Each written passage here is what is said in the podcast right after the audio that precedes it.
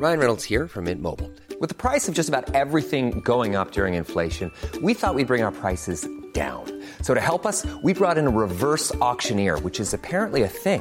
Mint Mobile unlimited premium wireless. Ready to get 30, 30, bit to get 30, bit to get 20, 20, 20, bit to get 20, 20, bit to get 15, 15, 15, 15 just 15 bucks a month. So, Give it a try at mintmobile.com slash switch. $45 upfront for three months plus taxes and fees. Promo for new customers for limited time. Unlimited more than 40 gigabytes per month. Slows. Full terms at mintmobile.com.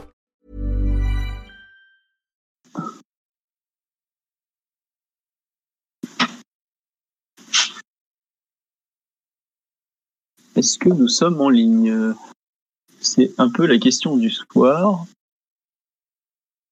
Il semblerait que oui. Je veux bien que vous me confirmiez sur les commentaires du live si nous sommes en ligne ou pas.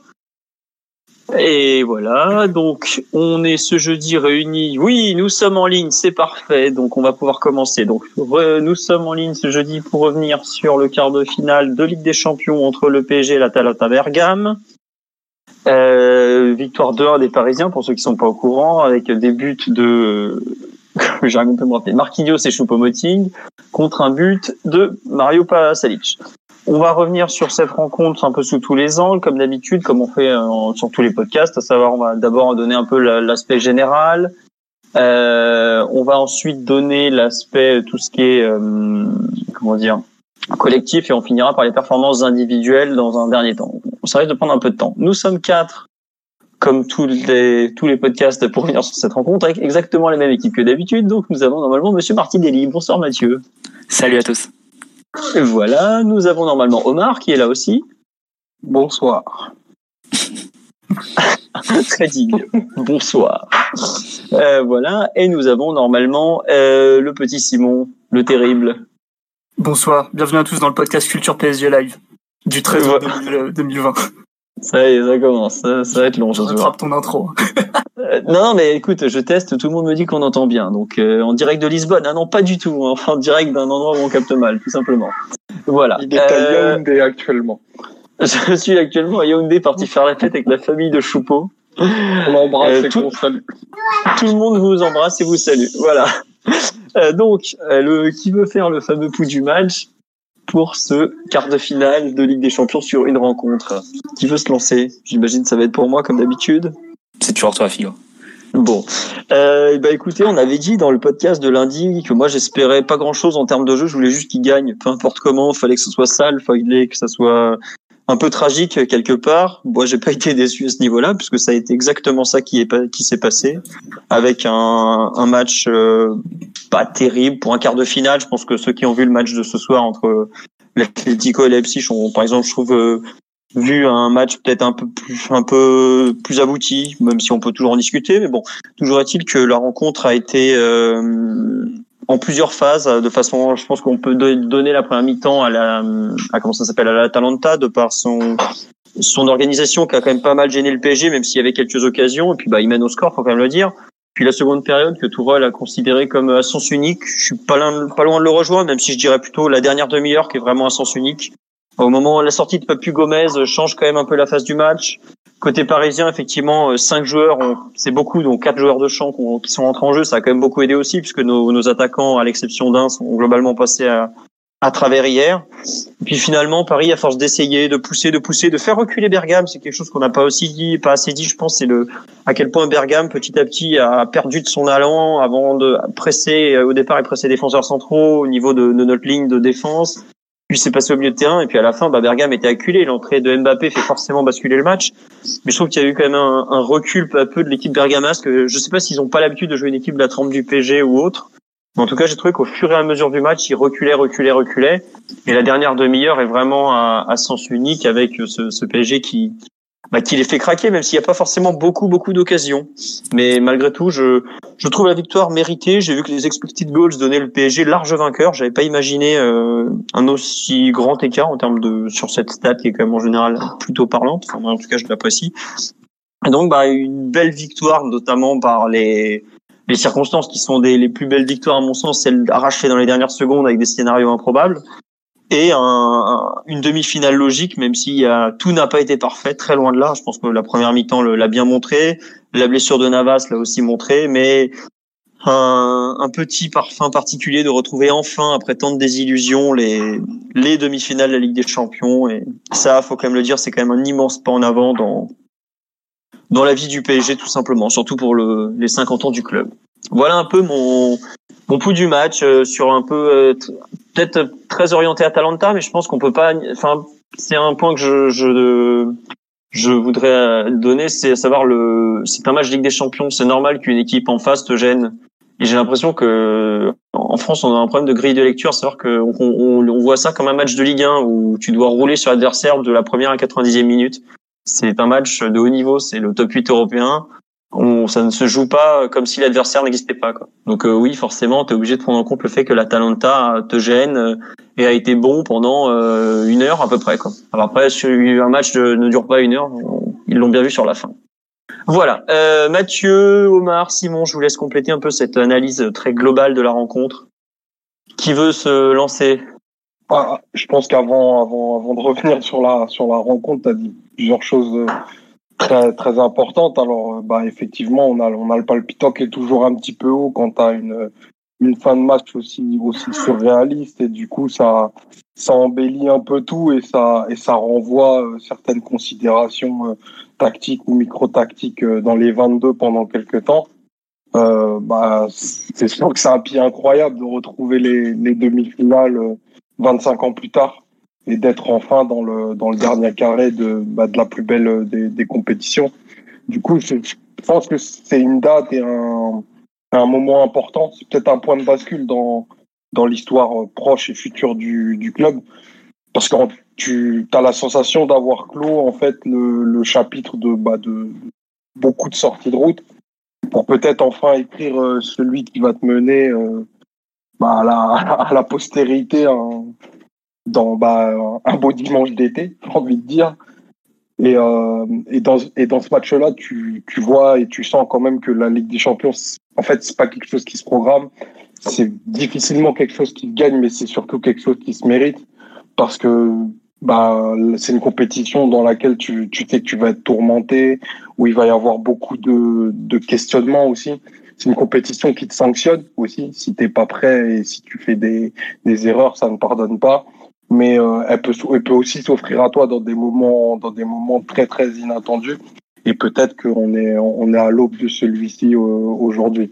Donc euh, c'est important de, de, de, je pense, de revenir avant de, de, de se plonger en détail dans la rencontre sur euh, le moment et, et, la chape de plomb dont, dont vient de se débarrasser le, le club en, en, en faisant, en marquant, Choupo-Moting en marquant ce but, a vraiment délesté le, le club d'un poids énorme.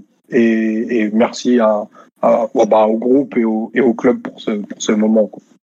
Ouais, d'ailleurs, juste un mot c'est vrai que ce qu'on disait le, le, poids du quart de finale qui pesait sur le PSG depuis bah, des années surtout enfin surtout le PSG QSI le PSG Colonie Capital vaut mieux pas qu'on en parle on est dans un soir de fête et le PSG de la deuxième partie de l'ère Canal Plus pareil il n'y arrivait pas donc euh, voilà c'est c'est vrai que le, le, plafond de verre des quarts de finale est tombé de façon improbable et je pense quelque part quand je regardais le match je me disais qu'il ne pouvait tomber que d'une façon euh, euh, où il n'y a pas de calcul en fait, où on passe dans l'irrationnel. Pendant des années, on a parlé de, de faire des matchs où, on, où, justement on bascule dans l'irrationnel pour avancer, pour euh, pour justement créer quelque chose de nouveau. Et je pense que hier soir, c'est vraiment ce qui est ce qui est ce qui s'est passé. C'est c'était un peu ce qui s'était passé aussi contre Liverpool, mais c'était qu'un match de poule. Contre le Napoli, quand Di Maria égalise à la dernière seconde, c'est pareil, mais c'est un match de poule.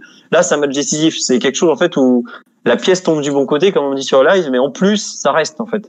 Et le fait que ça tombe sur Choupeau, bon, c'est forcément improbable parce que bon, on l'a souvent dit, Choupeau, c'est un excellent remplaçant capable d'entrer en jeu et de faire vite, euh, d'être vite dans le ton du match et d'apporter, mais c'est pas forcément un grand buteur.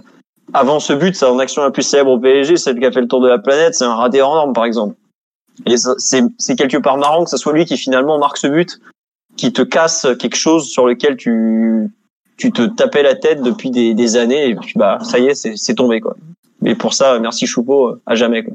Il a rejoint ces buteurs d'un jour qui sont à jamais dans l'histoire du club, même sans avoir laissé euh, des traces extraordinaires euh, sur le reste de son passage. Mathieu, sur euh, un peu le, ce que ça représente cette, cette, cette accession en demi-finale et le match en général, est-ce que tu veux rajouter quelque chose? Oui, bien sûr, Non, tu je- rajoutes quelque chose. Allez, parle. non, je, je vous rejoins sur euh, sur ce que ce match représente et le tournant que peut représenter aussi le le but de Choupo-Moting évidemment. Euh, Jusqu'à présent, on avait été sur sous QSI, on avait été éliminé quatre fois en quart et trois fois en huitième de finale.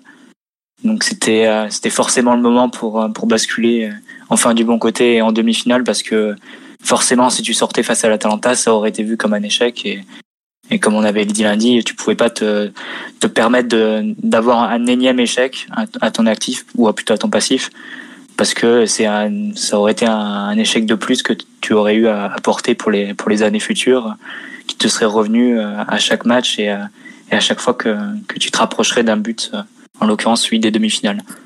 Après sur le sur le match en lui-même, je pense que comme on pouvait s'y attendre, le, début a été assez dicté par l'Atalanta et, et leur pressing sur la sur la relance du PSG. Comme on pouvait s'y attendre, Gomez sur Marquinhos, Zapata Pasaic sur Thiago Silva, Kimpembe, leurs pistons sur nos latéraux, leur milieu sur nos relayeurs. Donc ça, c'était, il y avait rien d'inattendu. Ce qu'il était plus, c'était la réponse qu'allait apporter le PSG et Tourelle. Et elle a pris la forme du losange avec euh, avec Neymar en meneur de jeu et avec une idée qui était assez claire, qui est apparue assez claire dès le début du match sur les phases où Keylor Navas euh, aurait le ballon et où toutes les solutions courtes seraient, bloquées par le pressing de l'Atalanta. Euh, c'est-à-dire dégager la voie directe entre le gardien et Neymar positionné en numéro 10 et dans le dos du pressing de l'Atalanta, qui, qui serait donc trouvé en appui dos au but. Donc c'est un peu euh, sur le modèle de ce qu'avait pu faire l'Inter face avec Lukaku et qu'on avait détaillé il y a quelques semaines dans ce même podcast. Donc la réussite a été un peu inégale, mais bon, c'est assez assez logique parce que le pressing de l'Atalanta est tellement agressif, il était tellement agressif au début du match qu'il te force à l'erreur. Mais globalement, si tu revois la mi-temps, tu t'aperçois que le PSG a au final plutôt contenu les, les éventuels temps forts de l'Atalanta. Il n'y en a pas eu tant que ça. Et le PSG, à partir de la 20e minute, a même réussi à enchaîner plusieurs séquences de possession dans le camp adverse. C'était pas forcément attendu euh, aussitôt, en tout cas. Tout en se procurant, bien sûr, des, des opportunités en contre, ou bien sûr les séquences où on réussissait cette, cette relance de Navas vers Neymar ou vers les attaquants. Euh, malheureusement, on n'a pas réussi à les, euh, à les conclure. Donc, ça a été tous les ratés de, de Neymar, euh, qui malgré tout a, a livré une mi-temps euh, complètement omniprésente. hein. C'était le joueur sur lequel tournait vraiment le, le système du PSG. Sur la mi-temps, je crois qu'il a réussi 10 des 13 dribbles parisiens et l'intégralité des, des cadres à tir euh, sur les 45 minutes. Donc, euh, on va dire que c'était vraiment le- la clé de voûte de ton système et on peut dire pas du tout aidé par le duo Icardi-Sarabia qui lui offrait que, que très peu. Mais globalement, à la mi-temps, on a un score qui reflète pas trop l'état des occasions entre les deux équipes, j'ai trouvé. Parce que Paris a quand même des, des opportunités franches, alors que l'Atalanta, hormis le but de Pasalic, a une occasion de, de Gomez au tout début et une ou deux sur, sur coup de pied arrêté, des têtes qui sont très bien sauvées par Navas. Il y a Attebourg au second poteau aussi. ouais. Exact. Donc au final, bon, c'est à peu près à peu près équivalent entre au niveau des occasions sur la mi-temps. Euh, mais après la pause, je dirais que le premier quart d'heure, c'est un quart d'heure un peu pour rien parce que la fatigue commence à se faire euh, à se ressentir des deux côtés. On a l'Atalanta qui arrive en- qui commence à arriver en retard sur tous les marquages et comme tu l'as dit, Philo, il qui commence à céder de plus en plus de terrain jusqu'à jusqu'à limite se rogner et se replier devant son but. Et côté Paris, ça tourne vraiment à l'initiative individuelle de Neymar qui est qui est un peu abandonné par, par ses coéquipiers et qui perd un peu en lucidité sur certains choix avec, euh, avec autant de responsabilités sur ses épaules.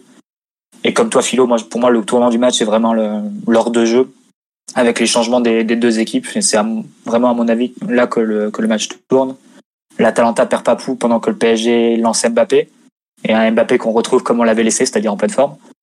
Euh, Gasperini qui répond étonnamment en envoyant Palomino défendre sur son côté, euh, alors qu'il est gaucher et qui abandonne aussi le milieu avec la sortie de Pasalic, pendant que Tourelle, lui, récupère le milieu avec avec l'entrée de Paredes. Tout ça, le résultat, c'est que Paris finit bien mieux le match que l'Atalanta, qui, qui s'accroche à son résultat et qui euh, essaye de faire avec ses moyens, avec sa fatigue et, avec un peu l'énergie de, du désespoir, ou du moins l'énergie que, que lui confère le, le, le score, c'est-à-dire le 1-0. Mais si l'issue elle, elle est cruelle pour eux, parce que bon, le résultat, ça tourne dans le, dans le temps additionnel, je pense que ça reste mérité pour Paris qui, sur l'ensemble des 90 minutes, a été plus supérieur dans ses temps forts que ne l'a été euh, à l'Atalanta euh, dans les siens. Donc, euh, globalement, je dirais que c'est, même si ça n'a pas été un match parfaitement maîtrisé pendant 90 minutes ou parfaitement brillant, je dirais que Paris était supérieur et, et accède enfin aux demi-finales, mais de façon méritée. Très bien. Est-ce que tu toi ou Simon d'ailleurs qu'on n'a pas encore entendu. Vous pensez justement sur le scénario du match où on voit entre guillemets les, les courbes des deux équipes qui s'inversent, comme tu, tu viens de le dire et comme j'avais déjà évoqué un peu en début de podcast. Est-ce que vous pensez qu'il y a aussi une sorte d'usure, c'est-à-dire que l'Atalanta a pas mal géré son match en fait sur la durée euh, Est-ce que c'est pas aussi lié au manque de, de jambes après euh, l'arrêt de, enfin on les avait vus en moins saignants sur la fin de la saison, mais à quel point ça a été euh, à quel point en fait le scénario du match, euh, le PSG a mieux géré peut-être aussi avec de l'expérience la, la rencontre sur la longueur. Je sais pas ce que t'en penses Simon par exemple. Ouais, si, je suis d'accord. Je suis d'accord sur la gestion, mais pas seulement physique, même si c'est important vu qu'on a vu que l'Atalanta avait beaucoup moins de jus qu'elle n'en avait il y a quelques semaines, et c'était un peu une inconnue, un impondérable où on savait pas ce que les dix jours pouvaient produire. Soit ils retrouvaient du jus après quelques derniers matchs de Serie A un petit peu compliqués, ça pouvait complètement leur couper un peu les jambes et, les mettre euh, dans un état de forme qui est pas approprié pour la Champions League.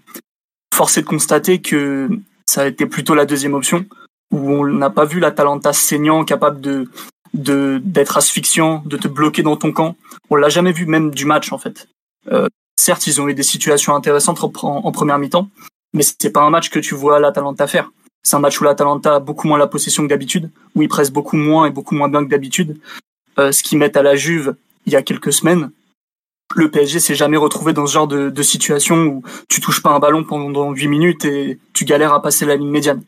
Donc euh, je pense que de, ce point de vue-là, le PSG a fait un match euh, peut-être un petit peu inattendu parce que, enfin, faut se souvenir des propos qu'on tenait sur les deux équipes avant le match où, bah, forcément, on avait vu les rencontres récentes et on était assez élogieux sur la Talenta et un peu inquiet pour le projet de jeu du, PSG, même si on restait confiants à, à peu près tous.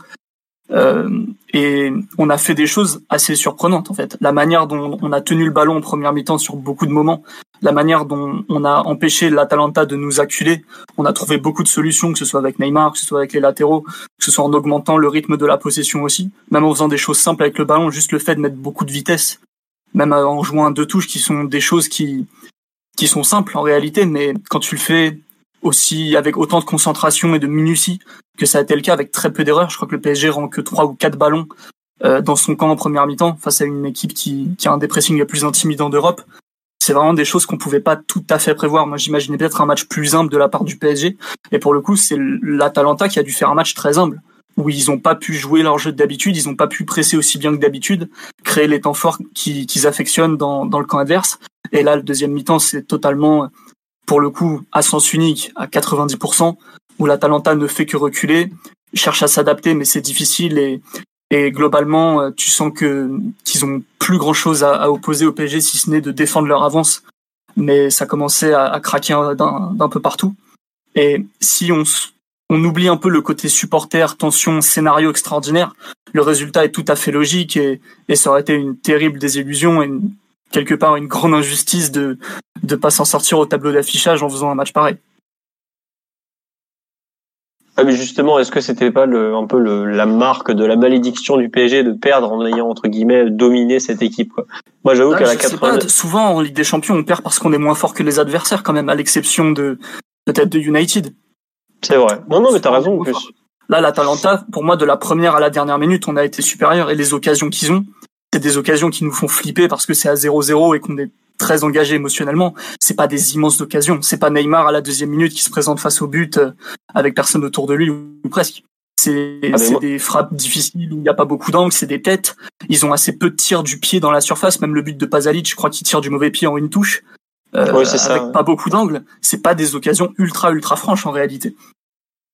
Après, moi, ce qui m'a le plus choqué, et je te rejoins totalement, c'est à quel point l'Atalanta s'est loupé offensivement, en fait.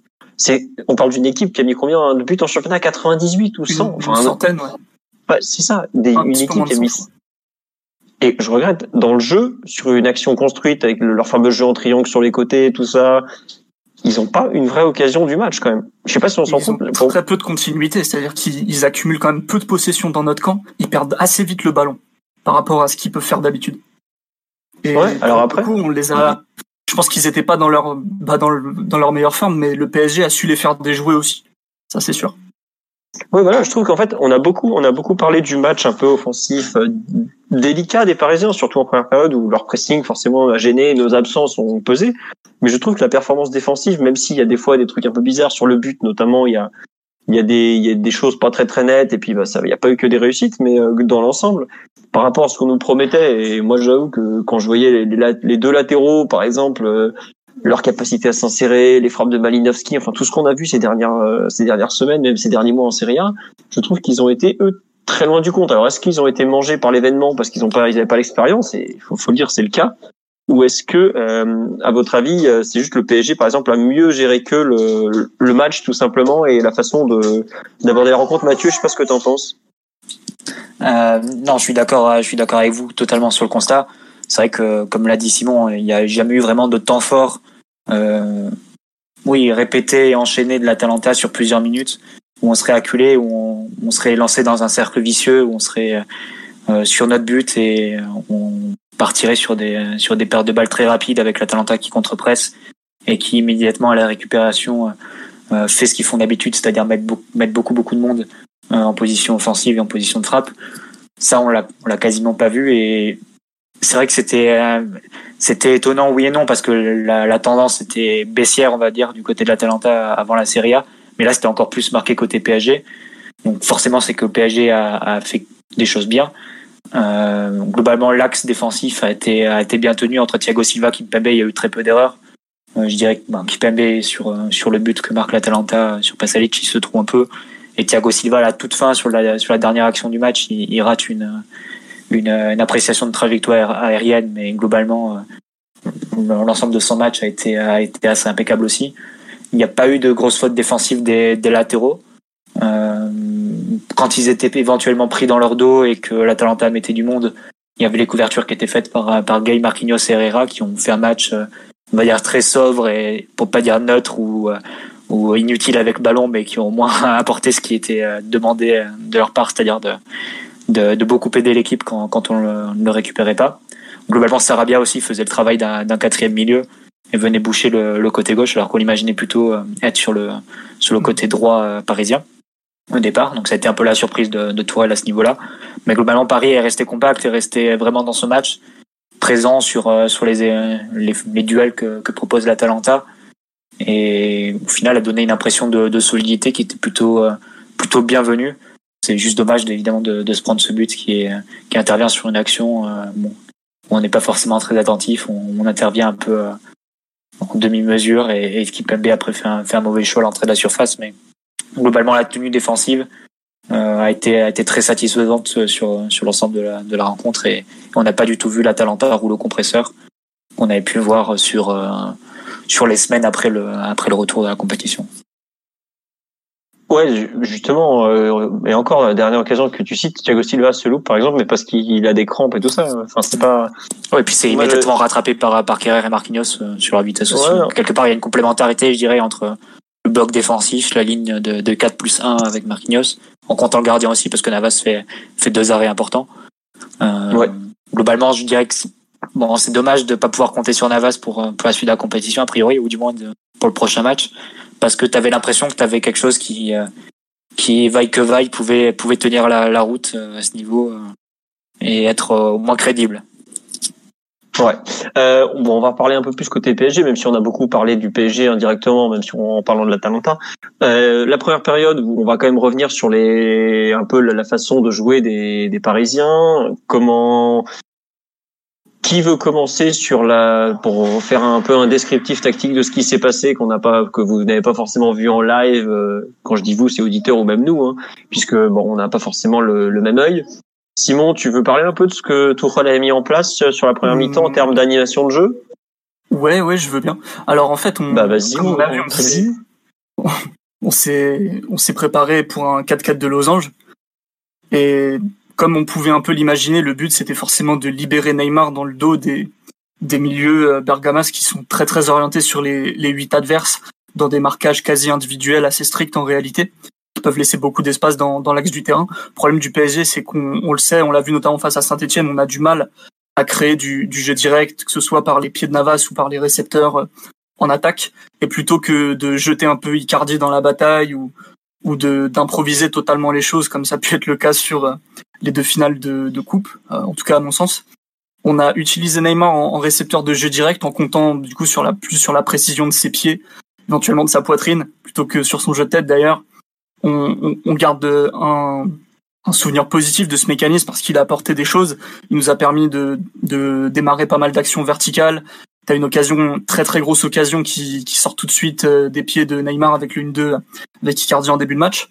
En réalité, à chaque fois que Navas dégageait, c'était pas un succès à chaque fois. Il y a eu beaucoup de, par exemple, dès qu'on jouait pas sur Neymar, les duels aériens étaient perdus en général. Euh, mais c'est vrai que Neymar a pu tirer son épingle du jeu. Et de toute façon, c'est ce qu'il fallait faire face à l'Atalanta. Après, est-ce qu'on était capable de le faire On avait émis des doutes avant le match. Force est de constater que la mission a été quand même accomplie. Et avec dans quelque chose d'assez original, je pense qu'on n'avait jamais vu Neymar en récepteur de jeu direct au PSG, en tout cas pour faire un plan de jeu très spécifique et, très clair. Et il n'y a pas eu que ça aussi, il y a eu aussi beaucoup de beaucoup de sang-froid des milieux. J'en parlais avec la capacité du PSG à accumuler de la possession face à une équipe qui globalement n'en laisse pas beaucoup à ses adversaires. Et, et on avait vu qu'on pouvait avoir des difficultés de ce point de vue-là. Et, et je, le, je, le, redis, le sérieux des joueurs, le, le fait de, de s'appliquer. Un joueur comme Gay, par exemple, pour moi, dans les 35 premières minutes, il réussit beaucoup de choses avec le ballon. En tout cas, il en rate très peu. Et tu as pu aussi profiter de la position des latéraux très écartés, qui, qui sont aussi une autre solution qui existe face au pressing de l'Atalanta, vu que c'est une manière de presser qui est très incommodante. C'est très difficile de s'en sortir, et la preuve, c'est qu'il presse à peu près pareil à tous les matchs c'est pas pour autant que les équipes s'adaptent bien à tous les matchs. C'est très difficile de sortir de, leur animation défensive. Donc euh, une, des clés, c'est les latéraux qui ont un petit peu plus de latitude que les joueurs dans, dans l'axe central du terrain, vu que euh, les, les pistons de l'Atalanta ont des positions un tout petit peu plus comment dire zonales et plus promptes à sortir sur les temps de passe plutôt que de suivre les joueurs euh, quoi qu'il arrive. Et on a aussi bien exploité ça avec Bernard face au jeu avec Carrère face au jeu. Alors au début du match, on a accumulé quand même beaucoup plus de possession côté droit que, que côté gauche, avec même Neymar qui pourtant a le côté gauche en côté préférentiel qui dézonnait côté droit, donc du côté d'Herrera, du côté de, de notamment. Et forcément, ça s'est totalement inversé ce, ce, point de gravité en, en, fin de match avec les remplaçants, où Bernat a retrouvé de l'allant offensif, où Mbappé a été déterminant, où Paredes t'a redonné beaucoup de, de sûreté avec le ballon assez haut sur le terrain en fin de match. Donc c'est un peu un peu ces deux choses-là. Alors on a eu des problèmes pour créer des occasions très franches, même si on a eu quelques-unes. Disons que sur jeu placé, euh, soit on était vertical, ça partait très bien et ça manquait de soutien dans la surface, soit c'était des choses un petit peu plus construites et du coup les problèmes étaient différents. C'est plus qu'on manquait d'inspiration, on manquait d'un petit peu de justesse. Icardi notamment au niveau des, appels, qui a pas été inspiré du tout. On aime bien dire avec Icardi, euh, ouais, de toute façon l'équipe joue pas pour lui et on a du mal à lui donner des bons ballons de but. Là pour le coup, j'ai trouvé que c'était plus de la faute qu'Icardi euh, euh, de la faute d'Icardi qu'autre chose, pardon, vu qu'il y a trois quatre appels en première mi-temps où des espaces sont intéressants dans la surface et pour moi il attaque jamais ces bons espaces. Il est toujours un peu à contre-temps ou, ou trop près du but, trop près du défenseur et au final il donne des solutions qui sont pas des solutions. Et ça a été un peu l'histoire du PSG avec le ballon sur ce match-là. Et on, on, aime bien dire que Tourelle fait de la possession défensive dans les gros matchs, que c'est un peu le truc qu'il fait pour se protéger quand l'équipe est, est pas tout à fait capable de rouler sur l'adversaire ou que les individualités sont, sont pas très en forme. Là, c'était pas de la possession défensive, mais c'était quelque chose de d'intermédiaire, de cohérent où tu as su être vertical, tu as su calmer aussi le jeu, tu as su priver la Talenta du ballon au moment où il le fallait. Donc euh, non, je, je, le répète, le, on n'a pas été euh, le Real Madrid 2017 ou le Barça 2011, mais on a quand même euh, été très serein, j'ai trouvé tout du long. Même si on courait après le score et que à l'état de de tension nerveuse des uns et des autres, nous qui regardons le match, c'était peut-être un petit peu, un petit peu élevé, par moment. Très bien, donc avec le recul, en fait, tu penses, enfin, si je comprends bien. Moi, je pense que le match a été abouti avec le ballon, même si t'as pas eu la réussite de, si Neymar assure pas bien tous ses tirs, Icardi donne pas les bonnes solutions, Sarabia a été très transparent techniquement, mais dans la manière de sortir le ballon, dans la manière de gérer tes temps de possession et, et la manière d'attaquer, ça a été globalement satisfaisant. Il faut, faut voir d'où on part aussi. Ah oui, non, c'est sûr. Mais par rapport à ce qu'on pouvait craindre, euh, je suis d'accord avec toi. Ça, n'a pas été génial, mais ça n'a pas été catastrophique du tout. Très loin de là, même. Mais c'est vrai que peut-être en revoyant le match, que j'ai pas pu faire, ça me serait apparu. Mais j'avais été, j'étais ressorti après mi-temps en me disant bon bah, on est mené, mais euh, il n'y a pas grand chose pour que ça bascule en notre faveur. Et en fait, tu as, tu as souligné l'entrée de Paredes. Effectivement, tu fais bien parce qu'à ce moment-là, il fallait justement ce joueur qui va permettre à Neymar de jouer plus haut et d'arrêter d'être cherché sur des passes du gardien. Comme euh, je sais plus que j'ai dit sur live. Petit pont à 50 mètres du but.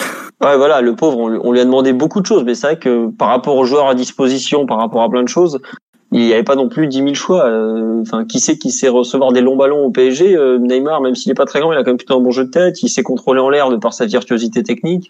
C'était clairement un. Même enfin, on a même vu Sarabia solliciter de la tête parce qu'Icardi était pas dedans. On a fait un peu ce qu'on ce qu'on pouvait en s'appuyant peut-être un peu sur ce que l'Inter avait pu faire avant, comme l'avait dit Mathieu.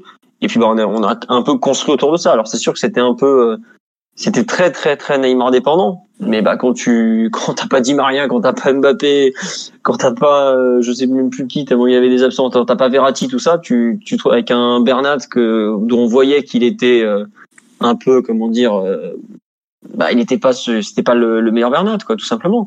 Donc tu tu te retrouves à jouer avec ce que t'as et dans je trouve que dans le plan un peu plutôt dans les options un peu minimalistes qu'on avait, on s'en est pas si mal sorti. Après, je trouve que tu as été gentil avec les relayeurs, par exemple, qui dans, dans l'ensemble, dès qu'ils arrivaient enchaîner trois passes au milieu, et que c'est pas méchant hein, d'enchaîner trois, c'est pas dit méchamment quand je dis enchaîner trois passes face à une équipe qui presse autant que Bergame, c'est pas si évident. Il y a plein d'équipes qui arrivent pas.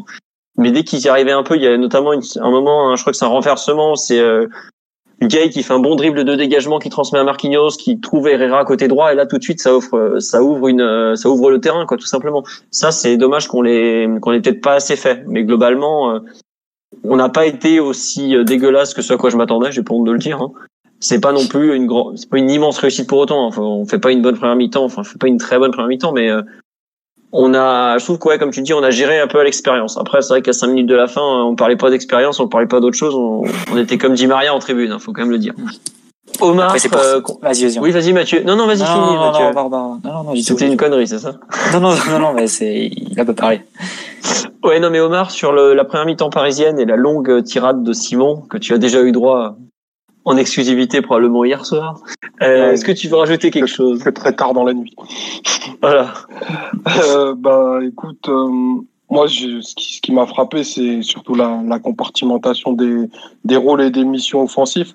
Euh, je pense que c'est c'est l'essentiel du plan du plan qu'avait bâti euh, bâti. Je trouvais que ça ça a pas mal fonctionné.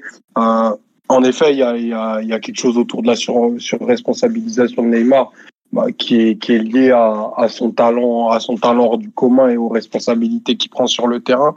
Mais par contre, en, en revoyant un petit peu la rencontre tout à l'heure, euh, j'ai trouvé que le rôle, le rôle des, des relayeurs, pour le coup, euh, a été assez intéressant pour un petit peu raccourcir le, le bloc dans, dans plusieurs moments et que, et que le, la lecture qu'avait, que, bah, que, qui a été faite dans la presse notamment et même par les supporters du, du match de, de Gay et d'Herrera est peut-être un petit peu, un petit peu difficile parce qu'il y a quand même plein de, plein de brèches qui ont été colmatées, qui ont, bah, qui sont de leur, de leur effet, euh, et qui, pardon, qui sont à mettre à leur crédit. Euh, J'ai relevé deux, trois projections aussi très intéressantes euh, où ils se retrouvent carrément dans la surface quand l'avant-centre n'y est pas. Euh, donc c'est c'est peut-être des choses euh, invisibles, moins spectaculaires que les que les cagnots de, les petits ponts pardon de, de Neymar, mais c'est des choses euh, bah, qui ont permis, qui nous ont permis d'exister et qui, ont surtout totalement déstructuré euh, l'Atalanta, qui s'attendait peut-être pas à ce qu'on à ce qu'on défende avec euh, avec euh, autant de, de, de joueurs et qu'on soit si compact euh, sur des zones sur des zones très courtes sur le terrain. C'est pas quelque chose qui nous qui nous arrive souvent et c'est et c'est suffisamment rare euh, pour être noté. Euh, après il y a eu il y a eu des choses euh, pour reprendre l'expression que que Mathieu a, a employé lundi, des choses un petit peu un petit peu mécanisées, euh, notamment autour de la relance côté gauche et de l'appui remise euh, qui a été fait, je pense, pour beaucoup pouvoir exploiter beaucoup de 1 contre 1. Ça a donné des, des situations qui, ont, qui auraient permis de, bah, de d'avoir un score très lourd très tôt très tôt dans le match. Tu aurais pu te retrouver euh, à un score où il y a déjà 4-2 euh, des enfin, d'un côté pas d'un côté ou de l'autre mais si Paris avait été plus réaliste on peut on peut se dire qu'il y aurait eu beaucoup de buts et qu'on serait parti dans un match un peu un peu incandescent euh, je, je préfère qu'on soit pas tombé dans cet écueil là parce que niveau concentration c'est beaucoup plus dur quand il y a un but toutes les cinq minutes mais euh, honnêtement voilà il y a eu je pense que les, les joueurs ont, ont honnêtement, dans de très très grandes largeurs, fait ce qu'il ce qu'il fallait. pour, pour battre cette équipe-là. Et après, quand tu t'en remets à, à deux, trois talents très, très supérieurs, même si c'est pas eux qui, qui, poussent les ballons au fond du défilé, il y a deux, trois choses qui font que ben, ils sont tellement au-dessus que, que, la, que la rencontre bascule en, en ta faveur. Ça, ça, passe cette fois-là, ça passe dans la, dans la douleur, mais il faudra quand même montrer plus de choses euh, et euh, parce que cette équipe se le doit et qu'elle en est capable surtout. Ouais, ouais, non, oui, faut pas s'en contenter évidemment. Mais moi, je trouve que c'est, en fait, c'est plus notre analyse. On n'avait pas été très positif, étonnamment, avant le match, et on a vu aussi les nombreux absents. C'est un peu pour ça qu'entre guillemets, on s'en contente, quoi. C'est un peu, je trouve l'idée. Enfin, moi, en tout cas, c'est comme ça que j'ai ressenti le propos de Simon. C'est plus, on n'attendait pas grand chose par rapport à, au travail fourni depuis des mois, par rapport à ce qu'on voit, par rapport aux absents. Et finalement, euh, le taf, enfin, il y avait un vrai plan de jeu pour le coup, ce qu'on reproche assez souvent au PSG, avec des, des, des, actions très marquées, des placements très très stricts, enfin pas très stricts, mais des définis, on va dire, parce que des fois c'est pas toujours très défini. Euh, des, des actions de jeu répétées, des courses qui étaient identifiées. Il y avait entre guillemets une, une vraie préparation qui a été suivie quoi. Et c'est vrai que par rapport à, à certains matchs, je pense, euh, enfin revoyez PSG Saint-Etienne il y a quoi, il y a trois semaines, il y a rien quoi en termes d'action préparée, de tout. Là, il y a quand même, euh, on voyait que le match avait été préparé. Euh, très en peut-être pas très en amont mais au moins enfin peut-être on peut pas très en amont parce tu perds Verratti une semaine avant donc ça, ça complique quand même beaucoup les choses mais il y avait quand même je trouve une on, a vu que quand même une sorte de, de travail euh, enfin je trouve qu'on a vu le travail mis en place. Vous avez pas vous avez pas eu un peu cette impression ou c'est moi qui suis trop gentil avec le joueur moi, moi je suis, d'accord avec toi qu'il y a des il y a des aspects euh, qui paraissaient très préparés et, et que bah, on, on, a réussi à amener le match dans, dans, dans certaines proportions qui étaient qui étaient voulues.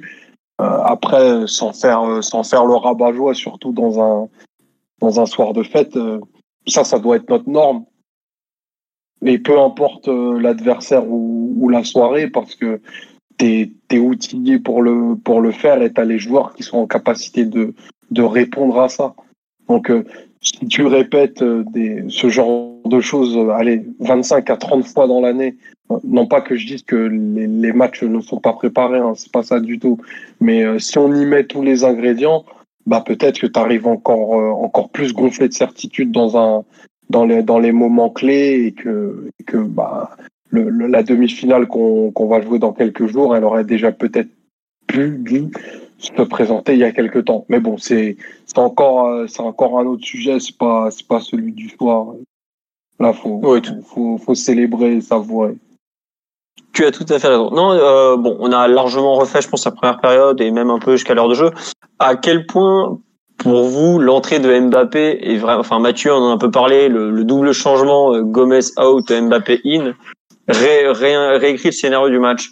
Je sais plus euh, qui en parlait, je m'excuse. Ah mais si, je crois que c'était ce bon Ambiet qui, qui me disait ouais, si Mbappé rentre, il peut vraiment faire un carnage de par les, les espaces et tout ça. Est-ce que pour vous, c'était un peu vraiment le, le l'homme qui, qui devait rééquilibrer le match ou au moins le, le faire gagner au PSG. D'ailleurs, il est impliqué sur le but de 1. À, à, quel point en fait cette entrée, elle, euh, elle rééquilibre les choses et à quel point elle change le plan de jeu parisien pour vous? D'ailleurs, le, le, double changement euh, avant le match, en fait, c'est marrant, c'est que Tourelle a dit Mbappé, mais euh, quand Mbappé rentre, on peut aussi faire rentrer Paredes entre guillemets pour le servir, pour le faire attaquer à la profondeur euh, Mathieu ou Simon sur un peu ce, cette entrée de Mbappé et tout ce que ça change côté PSG Qui veut en, en parler un peu? Bah, déjà, déjà, ce que ça change côté Atalanta. Euh, oui, oui, vas-y, oui. Parce que bah, quand tu as Mbappé qui rentre, tu recules forcément. C'est un joueur qui, qui conditionne la, la, façon de défendre des, des, équipes adverses. Tu ne veux pas te permettre de laisser euh, la même profondeur que, que l'Atalanta laissé en première mi-temps. Euh, parce qu'ils ont quand même, s'ils ont pris ces risques-là, même si c'est des risques qu'ils prennent habituellement, ils étaient contents de les prendre parce qu'ils savaient que l'attaque parisienne était très dépourvue de, de, vitesse, de, déséquilibre et d'autosuffisance. Et encore, malgré tout, euh, ils sont tombés sur un Neymar peut-être à un niveau qu'ils attendaient, ils attendaient pas, le meilleur Neymar de la saison, et, ça a quand même permis à Paris d'avoir euh, trois, quatre opportunités claires en contre-attaque et, et dans l'exploitation de la profondeur, même sans attaquant vraiment rapide pour, pour attaquer les espaces en première période. Donc forcément, quand tu as Mbappé en plus qui, qui se rajoute euh, à l'affaire, t'as forcément tendance à reculer, surtout que la, la Talenta avait plus grand chose dans, dans le moteur à ce moment-là. Et, euh, et c'est ce qui s'est passé. Euh, moi, ce qui m'a surpris, c'est comment, euh, comment Gasperini a essayé de, de, de contre-attaquer, entre guillemets, ou, ou de, de, stopper Mbappé.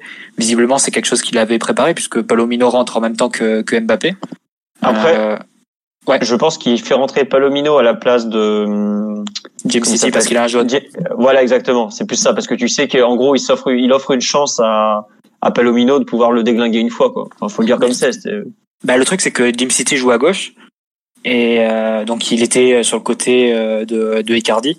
D'ailleurs, c'est Icardi qui provoque le, le, carton jaune sur, euh, sur Jim City. Euh, et en fait, ce qu'il va faire, c'est qu'il va mettre Toloi à gauche et il va basculer euh, Palomino à droite euh, sur le côté de Mbappé. Donc, ça m'a un peu surpris parce que Palomino, c'est on, se rappelle de lui comme, comme étant pris à la course par la Vézi à l'époque en 2015. Donc c'est euh, forcément le mettre face à Mbappé, c'était c'était assez étonnant. Et bon, c'est lui qui se fait avoir sur la dernière action du match, même si il se fait surtout avoir par le par le brio de, de Neymar et il c'est pas se cacher. Gaucher, Palomino, non? Ouais, il est gaucher, il, il est gaucher, ah, il le met à droite. Ça, je pense que c'est une technique de vieux sage italien qui se dit que Mbappé va rentrer sur son pied droit et qui sera sur son pied fort pour éventuellement bloquer sa conduite de balle en fait. Je le vois possible. Ça. ça. doit être ça, mais en tout cas, c'était clairement préparé et envisagé par par Gasperini parce qu'il le fait au même moment en fait. Ouais, ouais, c'est ça en fait qui nous met la puce à l'oreille. Ouais. Donc, euh, mais au final, ça a pas du tout. Euh, enfin, ça n'a pas forcément aidé la Talenta et dès les premières touches de Mbappé, tu vois qu'il est dans un dans un soir. Euh, bah, on l'a retrouvé comme on l'avait quitté en fait, c'est-à-dire avec un niveau physique euh, grossièrement supérieur à celui du, du reste. Et, et il a fait des différences, euh, pas seulement physiques d'ailleurs, mais même techniques. Il cale un, une, un petit pont sur sur une talonnade dès, dès, son premier ballon, dès son deuxième ballon, il me semble. Enfin, tu voyais qu'il était en grande forme, qu'il était pleinement motivé. Et, Puis il redonne quand... du, du lien au jeu aussi. Ouais, voilà, c'est bah, un joueur qui te donne des solutions et c'est vrai qu'avec Sarabia et, qui a fait un match assez, euh, bon, on en discutera ouais. dans les performances individuelles, mais qui a fait un match assez pauvre et en donnant très très peu de possibilités à son équipe de d'attaquer, de déséquilibrer. Et Mbappé, ça a été tout de suite une autre euh, une autre vitesse et euh, sans exagération aucune. Neymar en quelques minutes après l'entrée de Mbappé échange plus de ballons avec lui qu'avec Sarabia et Cardi sur tout le match. Donc là, euh, tu sens qu'il se passe quelque chose quand même. C'est ah non, tu tu lis, rien, les deux, tu, tu, lis les deux ensemble. Mais oui, ça ça forcément euh, ça a permis en fait au PSG de matérialiser sa, sa supériorité physique qui était euh, de plus en plus de, de plus en plus nette et un niveau de jeu qui lui permettait quand même d'aller dans le camp adverse et de se procurer des des situations ou du moins des positions de de dangerosité. Après, c'est vrai que au-delà de Mbappé, c'est indissociable de la figure de Neymar là on, en, on sera obligé d'y revenir. Et quand tout à l'heure, Simon, je pense que tu t'es un peu enflammé quand tu as dit qu'on était abouti avec le ballon tellement tellement ça reposait sur Neymar et il y a des choses qui sont assez euh, La entre et... le génial et le grotesque est très fine.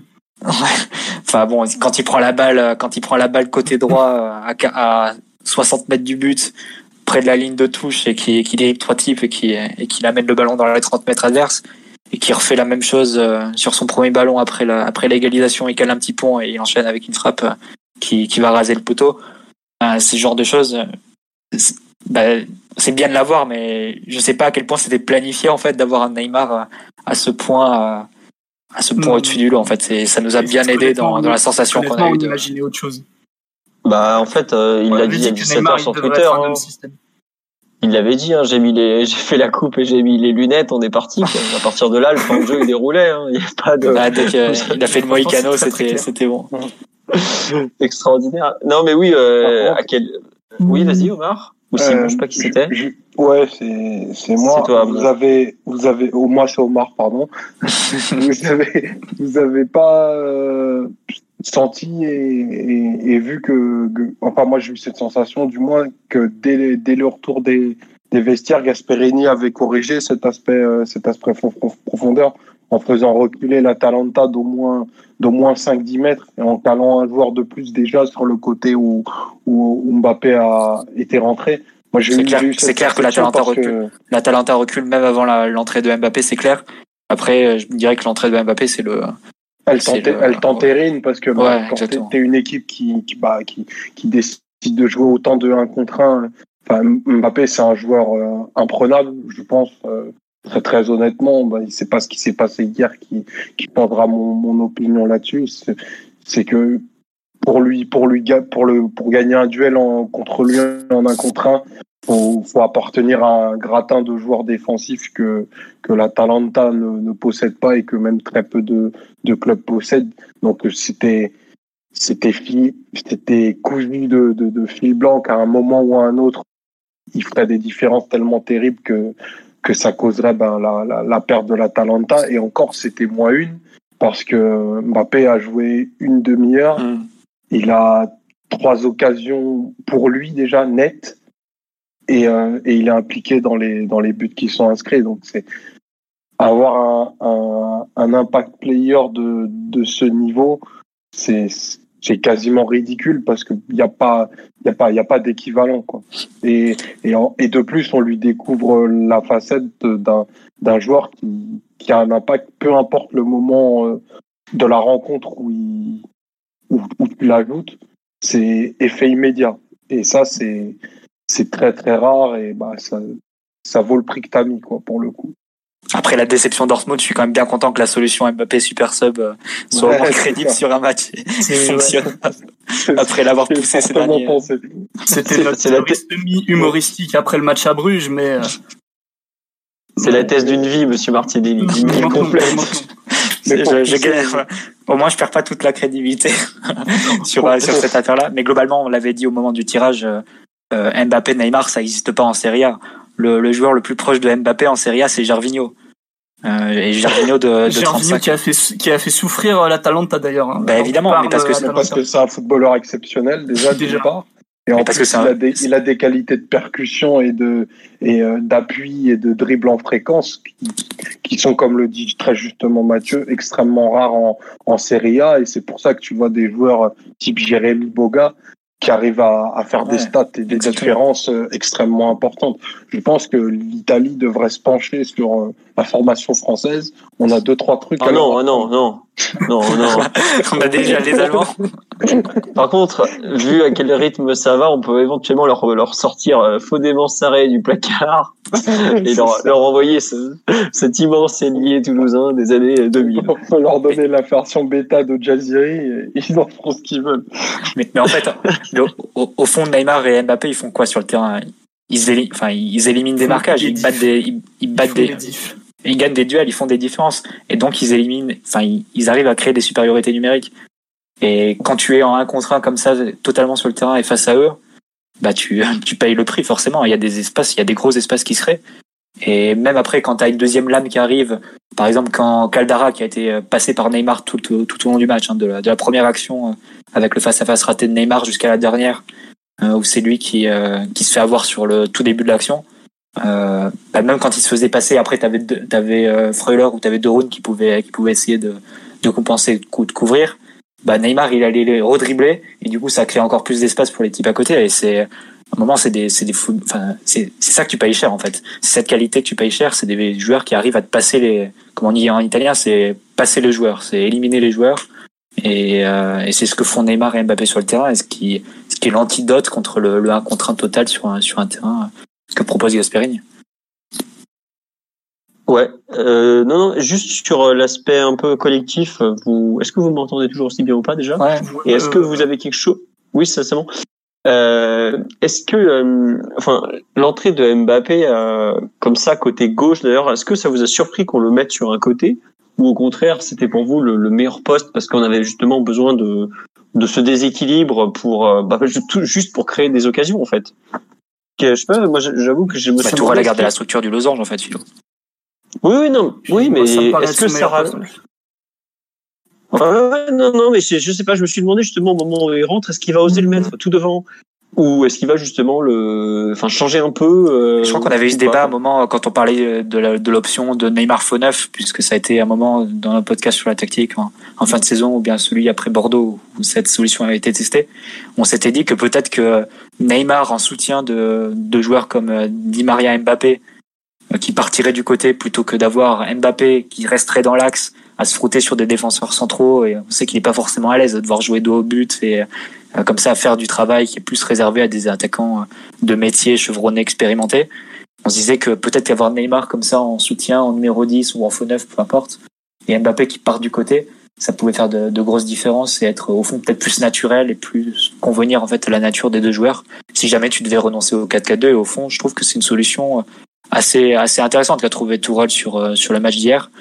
Euh, et on sait notamment que, puisqu'on compare beaucoup cette, cette Ligue des Champions à la Coupe du Monde ou à l'Euro, on sait que les équipes euh, qui, qui gagnent la, Ligue, la Coupe du Monde ces dernières années, c'est des équipes qui changent de structure en cours de compétition. Euh, la France, par exemple, commence avec, avec Tolisso Dembélé et finit avec Giroud Matuidi. L'Allemagne de, de Joachim Löw commence avec, avec l'âme devant la défense et termine avec un milieu Gross, Schweinsteiger, Kedira. Je crois que l'Espagne aussi commence d'une certaine façon face à la Suisse avant de basculer sur Xabi Alonso et, et Busquets ensemble. Euh, et peut-être qu'au fond, Tourelle a, a, a, trouvé une solution qui est assez propre de, de ce qui se passe sur les, sur les vainqueurs de Coupe du Monde ces dernières, ces dernières éditions. Et c'est peut-être une, une, solution à creuser. Par contre, la seule peut-être modification qui serait apportée, que dans le 4-4 de Losange, qu'on avait proposé hier, euh, la phase défensive, tu avais Neymar qui était assez, assez libéré. C'était un peu le 4-4 de Losange que proposait euh, euh, Puel à Nice à l'époque avec Ben Arfa en 10 et en phase défensive Ben Arfa qui restait seul devant et les deux attaquants qui faisaient les efforts sur les côtés et là c'était un peu ce qui s'était passé hier avec Sarabia qui faisait plus d'efforts que, que Icardi forcément vu, vu la nature des deux joueurs là forcément si tu remplaces Sarabia par Mbappé c'est pas tout à fait la même chose. Tu vas pas demander à Mbappé de faire le même travail de repli. Par contre tu peux demander à Di Maria de l'autre côté s'il remplace Icardi de faire plus que ce que, ce que faisait Icardi. Donc euh, il y a peut-être quelques micros ajustements à faire. Et notamment euh, ça, ça a peut-être des conséquences sur le, la, le relayeur que tu vas choisir. Parce que sur un match comme hier, c'est Ander Herrera qui faisait le, le quatrième milieu à droite, on va dire, pendant que Sarabia ouais. faisait euh, coulisser à gauche. Là, si t'as Di Maria qui reviendrait en quatrième milieu à droite, bah peut-être qu'il faudrait mettre soit Gay, soit Herrera qui ferait le quatrième milieu à gauche, mais voilà, il faudrait, faudrait peut-être s'adapter euh, à faire un micro ajustement comme ça, mais en parlant au niveau offensif, je trouve que Mbappé il rentre euh, comme un gant, comme dans, comme un gant. Ça lui va comme un gant, pardon. Euh, cette, cette solution en partant du côté gauche avec Neymar un peu en retrait en faux 9 numéro 10. Mais c'est ce qu'on voyait dans le 4-2-2-2 de toute façon en réalité. Si tu regardes bien, Neymar il a la liberté, il peut il peut prendre half space, il peut prendre très intérieur, un peu plus extérieur à sa guise. Et Mbappé aussi dans un rôle préférentiel d'attaquant gauche qui qui lui va très bien vu que bah il peut rentrer avec son pied droit, il peut combiner avec Neymar. Euh, il peut il peut avoir de la latitude pour faire des courses et couvrir aussi un peu tout le front euh, axial gauche. Et c'est des choses qui ont très très bien marché cette saison. Et le but qu'on met à la fin du 2-1, c'est un but qu'on a mis 15 fois cette saison. Neymar qui décale Mbappé et qui fait un centre pour un tapin d'un. Bah, Icardi ou Cavani reste. Icardi ou Cavani plutôt. Ouais. Bah, si tu, enfin, quelque part, la, enfin, l'espace sur le terrain est différent, mais c'est, c'est le but du 1-0 ou du 2, ou du 2-0, je sais plus, contre Liverpool il y a, il y a 18 mois, quoi. Ouais, mais on l'a C'est ça, quoi. Utilise, c'est Neymar qui a le ballon dans une zone où il a des solutions devant lui et la, la vitesse de Mbappé est, est ingérable pour n'importe quelle défense au monde à cet endroit-là, entre l'accélération. Galatasaray et... retour aussi cette année. Mbappé ouais, lance en profondeur ouais. par Neymar et Icardi qui marque dans le vide. Non, c'est c'est un c'est un classique de ce PSG. Puis entre guillemets, on dit depuis quoi bientôt trois ans que ce PSG construit autour de Neymar et Mbappé. Encore heureux, encore heureux, pardon, que dans un match pareil, au moment où il faut, le duo Neymar Mbappé soit là au bon endroit au bon moment et s'exprime quoi.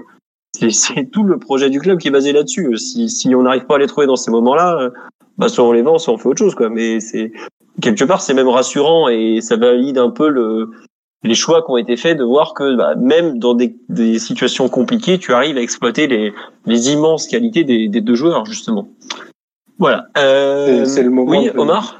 En tout cas, c'est le moment du, du, grand choc de simplification, à mon sens. 4-4-2, Neymar Mbappé devant, c'est le moment. Je pense qu'ils sont mûrs, ils sont prêts, il faut abandonner tout le reste. Euh, non, tu vas pas changer ça, tu vas pas changer ce que tu as, que as trouvé hier, je pense. Mais pourquoi? Pourquoi? Mais Parce qu'une ah, fois que t'es une fois que t'es lancé comme ça, tu changes pas après une, mais, une victoire mais pareille. Mais on va jouer contre Leipzig, c'est bon. Tu disais pareil avec le 3-3 tout pourri euh, au mois d'octobre, euh, Mathieu. non, mais après c'est une histoire de dynamique. Neymar, il est il est dans une euh, dans une période comme ça. Euh, il faut la tenir pendant pendant une semaine de plus. Mais globalement, ça revient un peu à ce que tu dis de toute façon, Omar. Euh, je, je, je vois pas trop l'intérêt en fait de basculer sur un Di Maria Sarabia sur les côtés, Neymar Neymar, Mbappé seul devant. Je pense que tu vas rester sur Neymar, Mbappé et Di Maria qui fera le troisième homme. Les trois avec une certaine liberté, mais Neymar plus derrière les, deux autres. Et avec un milieu qui restera renforcé à trois. Au... parce que Tourelle, je pense que ça lui donne assez de sécurité et Leipzig est un peu le même type d'équipe que, que l'Atalanta au fond. Donc il n'y a pas forcément de, de raison de s'adapter encore plus à, à ce que à ce que proposera Leipzig. Et puis t'as cinq, t'as cinq jours entre les deux matchs, t'as pas un mois pour le préparer comme avant, Mm. quoi. Faut pas l'oublier, là, cinq jours, tu, moi, je suis d'accord avec Mathieu, t'es dans un tournoi un peu type euh, Coupe du Monde Euro, où tu prends, tu surfes sur la dynamique de ce qui marche. Tu t'amuses pas à rechanger, bon, on sait jamais avec l'apprenti chimiste de Crombar, mais, euh, tu, voilà, là, et puis, Non, mais- enfin, globalement, il change pas trop, faut, faut lui reconnaître ça. Quand il trouve un truc qui marche, voilà. L'année dernière, il faisait un peu le chimiste, mais, euh, oui, euh, quand je quand je te dis ça, c'est c'est c'est un peu pour la blague parce qu'on en avait on en avait parlé plusieurs fois dans le podcast et et moi j'avais dit que pour moi à mon sens la la meilleure manière de de les faire attaquer c'est de les mettre les plus proches possible sur le terrain et des dans une position d'attaque. Mais au final on en est on en est extrêmement proche parce que bah peut-être que ça fera la, la bascule vers les vers les, les prestations individuelles. Ce que t'offre euh, ce que t'offre Neymar si tu le fixais, allez, 15 mètres plus haut, enfin, il n'y a pas de limite dans, dans le pouvoir de nuisance et d'expression qu'il peut avoir contre une défense à 3, par exemple. Si, je me projette dans un match contre Leipzig. Alors, faire une doublette avec les deux, avec un, du coup, un Di Maria qui va pouvoir apporter des ballons, utiliser son extérieur de pied et tout, enfin, ça, peut vraiment, enfin, il y a moyen de faire un carnage, quoi, clairement. En tout cas, j'espère que, que c'est ce qu'on fera mardi. Ouais, ouais, et puis, enfin, c'est là où on se rend compte quand même que le match d'hier était particulier, je trouve, c'est que on commence avec euh, Sarabia et Icardi devant. Euh, mardi, donc dans quatre jours, on va peut-être commencer avec Mbappé, Di Maria devant. J'ai rien contre Sarabia. J'en ai un peu plus contre Icardi actuellement parce que je trouve que c'est pas professionnel son niveau physique. Mais on, on change de galaxie, honnêtement. Enfin, Mbappé, Di Maria, euh, Bah, tu C'est globalement, comme, comme disent les jeunes, tu manges Gucci. ah bah ouais, et tu, et tu sais qu'on n'est pas jeunes tous les deux. non, mais donc, Bah, hier, ça te changeait voilà. la première mi-temps. Ça te changeait la première mi-temps forcément au niveau du score. Après, Ah, T'es hier, passé il y a un du, truc du RIE au restaurant étoilé. Hein. Sachant que notre, notre avant-centre aime bien la bonne nourriture. Lui, il est plutôt dans le RIE en ce moment. ouais. Mais il y a un truc qu'on n'a pas cité, enfin, dont on a Dans les rillettes, c'est que. Ouais, c'est ah, il est très Les premiers. Riette, Riette et Twix en ce moment. Mais euh, euh, plus sérieusement, l'occasion que Neymar euh, rate après trois minutes, pour moi, c'est un, c'est un tournant énorme du match en fait, parce que tu marques le premier but. Je sais pas si bon, il y a pas la fin forcément, mais je pense que le l'Atalanta que j'ai trouvé un peu, enfin, on en a déjà parlé, un peu hésitante et pas totalement sûre de sa force, se retrouve dans une situation qu'elle ne qu'elle ne sait pas gérer quoi. Elle est déjà dos au mur alors que le match vient juste de commencer. Et c'est vrai que c'est c'est étonnant. Et d'ailleurs, je trouve que Neymar a pendant 10-15 minutes, oh, peut-être 10 minutes seulement, faut pas abuser quoi. J'ai l'impression qu'il y a un contre-coup de cette euh, occasion ratée parce qu'elle est elle est incroyable. Il est tout seul, il a le but ouvert, il a Enfin, normalement, c'est, c'est, on parle de Neymar quand même, avec la technique qu'il a, la qualité de frappe, le, le toucher qu'il a, c'est, c'est but, quoi. Et là, il rate ça. Et c'est vrai que je pense que cette, euh, cette occasion, je sais pas à quel point elle a pesé sur le, le mental des joueurs, dans le- un peu sur le, le début de match, peut-être euh, 20, 25 minutes. Mais c'est vrai que ça peut tout changer. Et c'est- aussi là où le PSG, je trouve, euh, s'en sort bien au final et, et a peut-être fait beaucoup mieux, enfin, à crever, un, à casser ce plafond de verre. C'est qu'il avait les éléments contre lui avec ses occasions ratées, parce que le PSG a quand même beaucoup d'occasions hier. Je crois, je, je crois qu'on est à 2-7 en expected goals. Donc c'est beaucoup, hein, quand même. Après, pour les deux buts sont, les deux buts sont Oui. à bout portant, donc ça, ça augmente forcément le, les C'est vrai. Tu as raison. Mais par exemple, le, enfin, il y a des, il y avait un peu, euh, on avait tout pour se mettre bien dans ce match. Je veux dire, tu marques d'entrée, c'est royal, honnêtement. Tu marques d'entrée, ça veut dire que tu, tu forces euh, l'Atlético, l'Atlético, qu'est-ce que je raconte? L'Atalanta à attaquer, t'offres des espaces. On a vu qu'on avait quand même quelques euh, mécanismes de sortie avec Neymar. Tu pouvais, euh, même Sarabia qui prend un peu la profondeur côté gauche et tout, t'avais de quoi faire, quoi. Et ça, on s'est mis un peu tout seul dans la soupe, mais c'est quand même rassurant de voir que malgré ça, on a su euh, passer quand même, marquer deux buts malgré tout. Bon, après l'Atalanta, on savait qu'ils allaient en prendre au moins un normalement vu leur défense. Mais tu vois, je trouve un... le scénario était pas en notre faveur dans les faits par rapport au manque de réalisme et tout ça. Et malgré tout, tu, tu vas au tour d'après. Donc, euh, c'est quand même très positif dans le fond. Quoi. Après, ce qu'on a raté en termes d'occasion, c'est quelque chose qu'on pourra pas se permettre à tous les matchs. Faut quand même le dire. euh, je- euh, combien de frappes il a fait? Je crois que Neymar, il fait quatre frappes cadrées en première mi-temps. Alors, euh, Non, il y en a non. qui Il, je crois qu'il encadre. Il fait quatre, quatre frappes. ouais, non, il il fait quatre frappes, pardon. Et Ouais, c'est ça, il fait quatre seule, frappes, il- le coup franc qui est pas très dangereux. Voilà, mais enfin, il fait quatre frappes. euh, Il y a quand même, euh, il y a deux énormes occasions où il est, où il y a eu les erreurs adverses. Enfin, il y avait franchement la place de mettre euh, deux buts faciles en première période, sans, sans forcer, parce qu'on fait pas, on fait pas non plus une grande première période. On vient d'en parler pendant pratiquement une heure. Euh, il y avait quand même un peu plus de place pour euh, mener au score. Je trouve que le, le manque de réalisme nous a pas coûté trop cher sur ce match parce que bah, on s'en sort bien, on est qualifié, on met deux buts, mais c'est quand même un, quelque chose qu'il va falloir travailler quoi. Ce que comment dire, ce que ce que Neymar a raté, j'espère qu'il le rattrapera une deuxième fois. C'est pas trop son genre parce qu'il a quand même un, un certain talent face au but et surtout je pense euh, Mbappé ou, ou Di Maria ne se louperont pas dans ces enfin j'espère qu'ils ne se louperont pas dans ces situations quoi. Et puis le fait que Mbappé soit un peu plus près physiquement, ça sera plutôt positif parce que euh, c'est un joueur qui globalement euh, quand quand il est pas encore à 100%, on a vu souvent qu'il avait un peu du, du déchet dans le dans la dernière touche tout simplement quoi. La technique Enfin, de frappe euh, de Neymar et Mbappé qui défaillit un peu hier, ça vous a pas rappelé euh, le Bernabeu 2018 où ils ont tous les deux pas mal de situations, enfin en tout cas de positions, et le ballon sort jamais bien des pieds. Ça m'a rappelé euh, beaucoup ça, moi, au moment où, où le tableau d'affichage était encore un peu effrayant. Il y a un peu de ça ouais. Ouais, je sais Moi, pas je- si c'est lié à l'événement, à la lucidité et tout. Je sais, c'est bon, c'est pas à chaque fois heureusement, mais ça, c'est Sur le live, là là. C'est- Simon, Ouais. excuse-moi, je te coupe. Il y a un dit, il y a quelqu'un qui me dit effectivement, j'y avais pas pensé en direct, mais c'est totalement ça. Le face à face de Neymar, c'est un peu celui que rate Zlatan face à City, quoi. Où tu te dis, oh, ah là, ça, c'est Ouais. le genre d'occasion, faut, faut pas les louper, quoi. Et c'était un quart de finale, pareil. Et, et euh, je sais pas si c'était erreur, je sais plus, je crois, je crois que ça vient d'une erreur. pense ou, que euh, n'importe qui, Ronaldo, euh, peut avoir le pied qui tremble euh, sur, Ouais, euh, sur un face à face en Ligue des Champions. Ouais, c'est Mota qui lance Ibra en profondeur. Ouais, et tu vois, c'est c'est marrant, c'est qu'à ce moment-là, on se rendait pas compte à quel point, euh, enfin sur le match, on marque juste après, mais c'est là où tu te rends compte que sur un aller-retour, ça pèse vraiment, mais sur un match comme ça, ça peut vraiment te, te faire changer le match de, de dimension, quoi. Bon, écoute, c'est pas très grave, on est quand même qualifié. Est-ce que vous voulez rajouter quelque chose? Sur euh, sur l'aspect collectif ou on passe au perf individuel? On a fait une heure sur l'aspect collectif, je pense qu'on a quand même vu pas mal de choses. Ah non, un dernier truc pour finir. Est-ce que vous voulez qu'on commente un peu le, le coaching qui a, fait, a été effectué, notamment les changements? Euh, le, le- ça, Pour vous, ça a un, un rôle vraiment clé, les changements, outre Mbappé ou pas? Bah, oui, oui, quand même. Oui, quand même. Clair.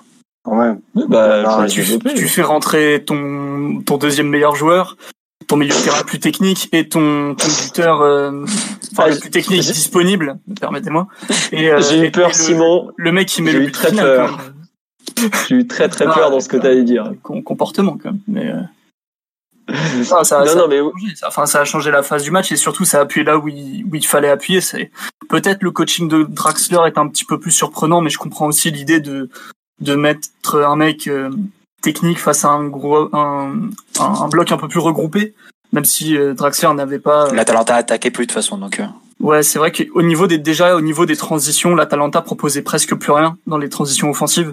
Tu pouvais te permettre de mettre Draxler pour euh, apporter un petit peu de, de tenue de balle, même s'il a pas fait grand chose en réalité. Mais non, les changements sont capitaux, ils sont logiques et, et ils ont porté leurs fruits surtout. Donc euh, non, ils ont- enfin pour le coup, euh, enfin ça me paraît assez vite réglé comme débat euh, perso. Ce qui est étonnant, c'est qu'on, ce qui est étonnant, c'est qu'on avait dit un peu. euh, Ce qui est étonnant, c'est qu'on avait dit un peu ces dernières semaines que l'Atalanta était, euh, enfin, utilisait très bien son banc et avait des remplaçants très performants euh, quand ils, quand ils entraient en jeu. Au final, c'est les changements qui les ont complètement desservis et alors que de notre côté, c'est c'est là où ça fait la différence. Alors que globalement, ces dernières semaines, face à Lyon, face à Saint-Etienne, on se disait bon, on n'a pas forcément un banc très très utilisable en dehors de, de Mbappé. Après, il y a un changement fondamental. C'est que dans ces matchs-là, on n'a pas fait entrer ce Moting. c'est vrai. Non, mais on, on le dit, on le dit sur le, le ton de la blague, mais il fait 12 minutes de football totalement impeccable. Pour le coup, il fait tout ce qu'il faut faire techniquement avec le ballon et, et son ballon. Et, euh, et c'est, en fait, c'est ça. Moi, je crois beaucoup en fait à, à l'énergie et au moment. Et euh, pour le coup, dans les amicaux, il arrivait à rentrer à peu près tout ce qui touchait, contrairement à d'autres. Là, il a fait une rentrée euh, qui était capitale parce qu'on était on est dos au mur au moment au moment où il rentre. Il est rentré comme il fallait dès son premier ballon. je crois que c'est sur son deuxième ballon où il fait un, centre super super dangereux que personne n'avait vu venir, mais qui pour le coup aurait pu être une belle occasion. Et il est impliqué dans les dans les deux buts. Franchement, il y a, il y a que de la qualité dans dans dans ce qu'il a fait. On le prend un peu en dérision parce que c'est c'est Choupo-Moting, mais il fait vraiment une entrée capitale parce que il, il a il a un poids il a un poids offensif bah, que, que d'autres avec des, des CV longs comme l'Ombra euh, n'ont pas eu en, en ayant deux tiers de match. Et lui, il l'a fait en, en un quart d'heure. Alors oui, euh, Troller s'est blessé. À ce moment-là, l'Atalanta est quasiment réduite à 10 et qu'ils n'ont plus d'autres euh, velléités que, que d'attendre. Mais moi, je, je, je salue vraiment euh, et j'applaudis avec tout ce que je peux ce qu'a fait ce qu'a fait Choupo hier. C'est c'est pas neutre. Clairement, c'est c'est vraiment une sacrée sacrée sacrée performance. Après, on a souvent souligné euh, dans ce podcast la, la qualité des entrées en jeu de Choupo-Moting. On peut pas. Vrai on sait si- player. Non, mais c'est vrai. on- euh, Toural l'explique bien quand il en parle. Il le connaît bien. Il l'a coaché à Mayence pendant il a- des il a années. euh, très bien présenté euh, lors, lors de son arrivée. Excuse-moi, je te coupe. C'est vrai, mais de là à le réaliser dans, dans un quart de finale de, de Ligue des Champions où tu es à 10 minutes de perte contre l'Atalanta et te taper, d'être encore la risée de l'Europe et du monde une fois de plus, d'entrer de manière euh, avec autant d'à-propos et même de caractère sur certaines, sur certaines phases. Franchement, chapeau, hein. Dans, Chapeau dans, choupeau, dans hein. quel- Ouais, c'est clair. Euh, dans, lui, pour le coup, il est venu avec le smoking, quoi. Moi, j'apprécie. le fameux smoking de Ligue des Champions. effectivement. Non, non, mais oui, il faut saluer effectivement l'entrée de Choupeau. Bah, ça a toujours été un, remplaçant de bonne qualité, mais c'est vrai que c'est fou, c'est qu'il y a deux ans, on va le chercher à bah, le 14 août, je crois qu'il était en train de jouer des matchs amicaux avec Stoke City qui était relégué en D2. Quoi. Ils sont pas prêts de remonter en première ligue d'ailleurs, si je me trompe pas.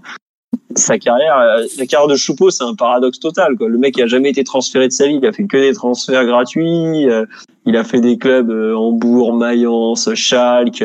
il a été très bon, il a été très raillé. Enfin, c'est sa carrière est un peu une aventure quand même. Et finalement, il finit buteur en quart de finale de Ligue des Champions, alors que la Ligue des Champions, il la joue seulement depuis qu'il a mis les. Oh non, il a, non, je suis méchant. Il a joué avec Schalke. Il avait quand même fait des bonnes choses en 2000. euh, ça devait être 2011 par là ou peut-être un peu après. je sais- 2015 peut-être. Bref, on s'en fout. Mais bref, il montrait le- de la personnalité au Bernabeu avec Schalke, déjà. On aurait dû Eh non. On lui doit des excuses à ce garçon. Non, bah, il a. Non, mais franchement, ça me fait plaisir pour lui, tu vois, qui marque. C'est, je trouve que on a un peu taillé euh, des fois l'aspect euh, grande famille, tout ça, mais le fait qu'il marque hier et qu'on voit à quel point ils sont tous contents pour lui, je trouve que ça, euh, quelque part, ça montre que ce l'image qu'il renvoie sur les réseaux sociaux, on sait que c'est devenu très important dans le football. On peut faire, on peut, on peut faire croire tout ce qu'on voit sur les réseaux sociaux. C'est, c'est le métier des mecs qui sont derrière, donc c'est vraiment pas compliqué. Mais je trouve que quand on voit la joie derrière Choupo, ce qu'il lui donne, les, les accolades de Neymar, même les mots de Herrera, bon, même si Herrera, on sait que la communication c'est son truc, euh, je trouve que ça valide un peu le ce qui a été vendu quelque part. Enfin, c'est pas vendu parce qu'il touche rien, quoi. Mais, je trouve que le, le, le, bel état d'esprit euh, présenté est mis en avant depuis des semaines, dont on pouvait parfois douter parce que bah, quand il faut courir, il y a des moments hier où on voyait Neymar se plaindre des, des erreurs d'Icardi ou genre de choses. Tu dis bon, quand on est sur le terrain, finalement, c'est peut-être un peu moins la fête que que ce qui est décrit sur Instagram et tout ça, mais, mais malgré tout, la, la façon dont, dont ils ont l'air d'être heureux pour Choupeau, et ça aurait pu être un autre, je pense, ça aurait été pareil, me laisse à penser qu'il y a quand même, euh, il s'est, il y a eu une certaine euh, harmonie dans ce groupe, quoi. Et ça me fait vraiment plaisir pour, pour ce bon Ouais. Choupeau qui en a pris plein la tête, quoi. Oui, vas-y. Mais tu peux aller au-delà, Philo. Tu peux, on peut même dire que notre préparation, euh, où on a tout misé sur la vie de groupe, a été meilleure que la préparation euh, de Banksbo et de l'Atalanta. Donc, euh, c'est quelque part euh, notre nouvelle méthode de préparation physique euh, à base de Saint-Tropez, d'Alsado et de et d'anniversaire toutes les semaines qui, qui a payé ses fruits. euh. Le haut Dans les niveau, c'est derniers bien, instants de- psycholo- du match hier. c'est bien dans la tête. Le haut niveau, c'est dans la tête que ça se joue. Tout le monde le sait. Bon, il faut un peu de talent aussi. Mais si t'es, il faut être bien dans la tête. Et ça, c'est des choses qui, qui peuvent échapper à beaucoup de gens parce qu'on est, on est très loin de, de ces choses-là, plus ou moins. Mais tous les gens qui, qui ont été pros, qui ont connu très bien les pros, qui se sont occupés de pros, disent que la tête, c'est le plus important. Bon, de là à devenir Non, mais- alcoolique, c'est encore autre chose, mais, euh, mais, mais vous voyez ce que je veux dire. Non, non, mais c'est vrai que tu as raison. Et puis, je trouve en fait que on a fait une. Enfin, on sait pas. Après, les mecs, ils ont quand même bossé. Hein, tu vois, ils- on rigole, mais bon, ils ont quand même travaillé. Faut pas, faut pas leur enlever ça. hein.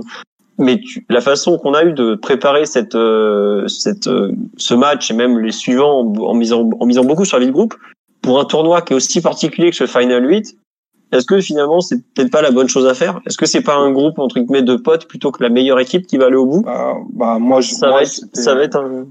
Oui Omar. Excuse-moi. Ouais, non, on en, on en avait parlé. Moi, j'étais intimement. Enfin, c'est pas terminé encore, hein, mais je suis pas, je suis pas certain que le format avantage la, la meilleure équipe et la plus aboutie. Euh, Peut-être qu'on sera le Danemark 92, une équipe qui s'est pointée en tongue et qui est repartie avec le trophée. Et à la rigueur, ça nous ira, ça nous ira très bien. Pourquoi pas hein. À boire, Mais euh, à boire des Carlsberg après l'entraînement directement, euh, une équipe extraordinaire. c'est sûr qu'on aura fait plus de barbecue que de fractionner. hein. Et, et là, Et- on renouvelle les codes du sport.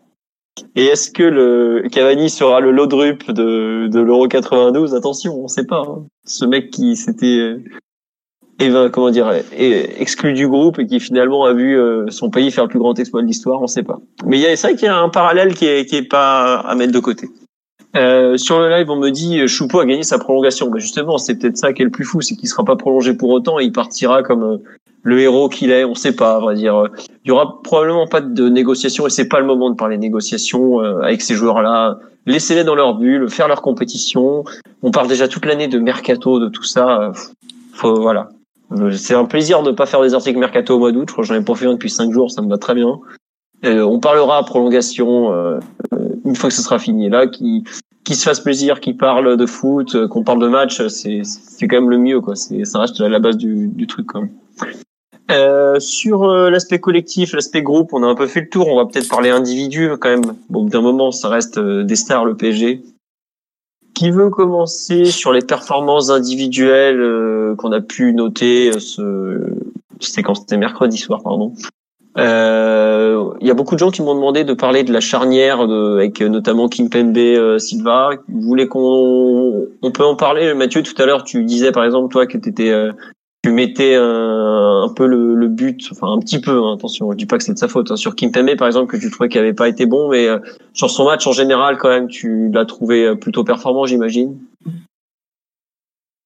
Ah oui, c'était, je disais ça dans le sens où c'était son Oui, l'unique oui, fausse oui. note, l'unique fausse note de, de son match.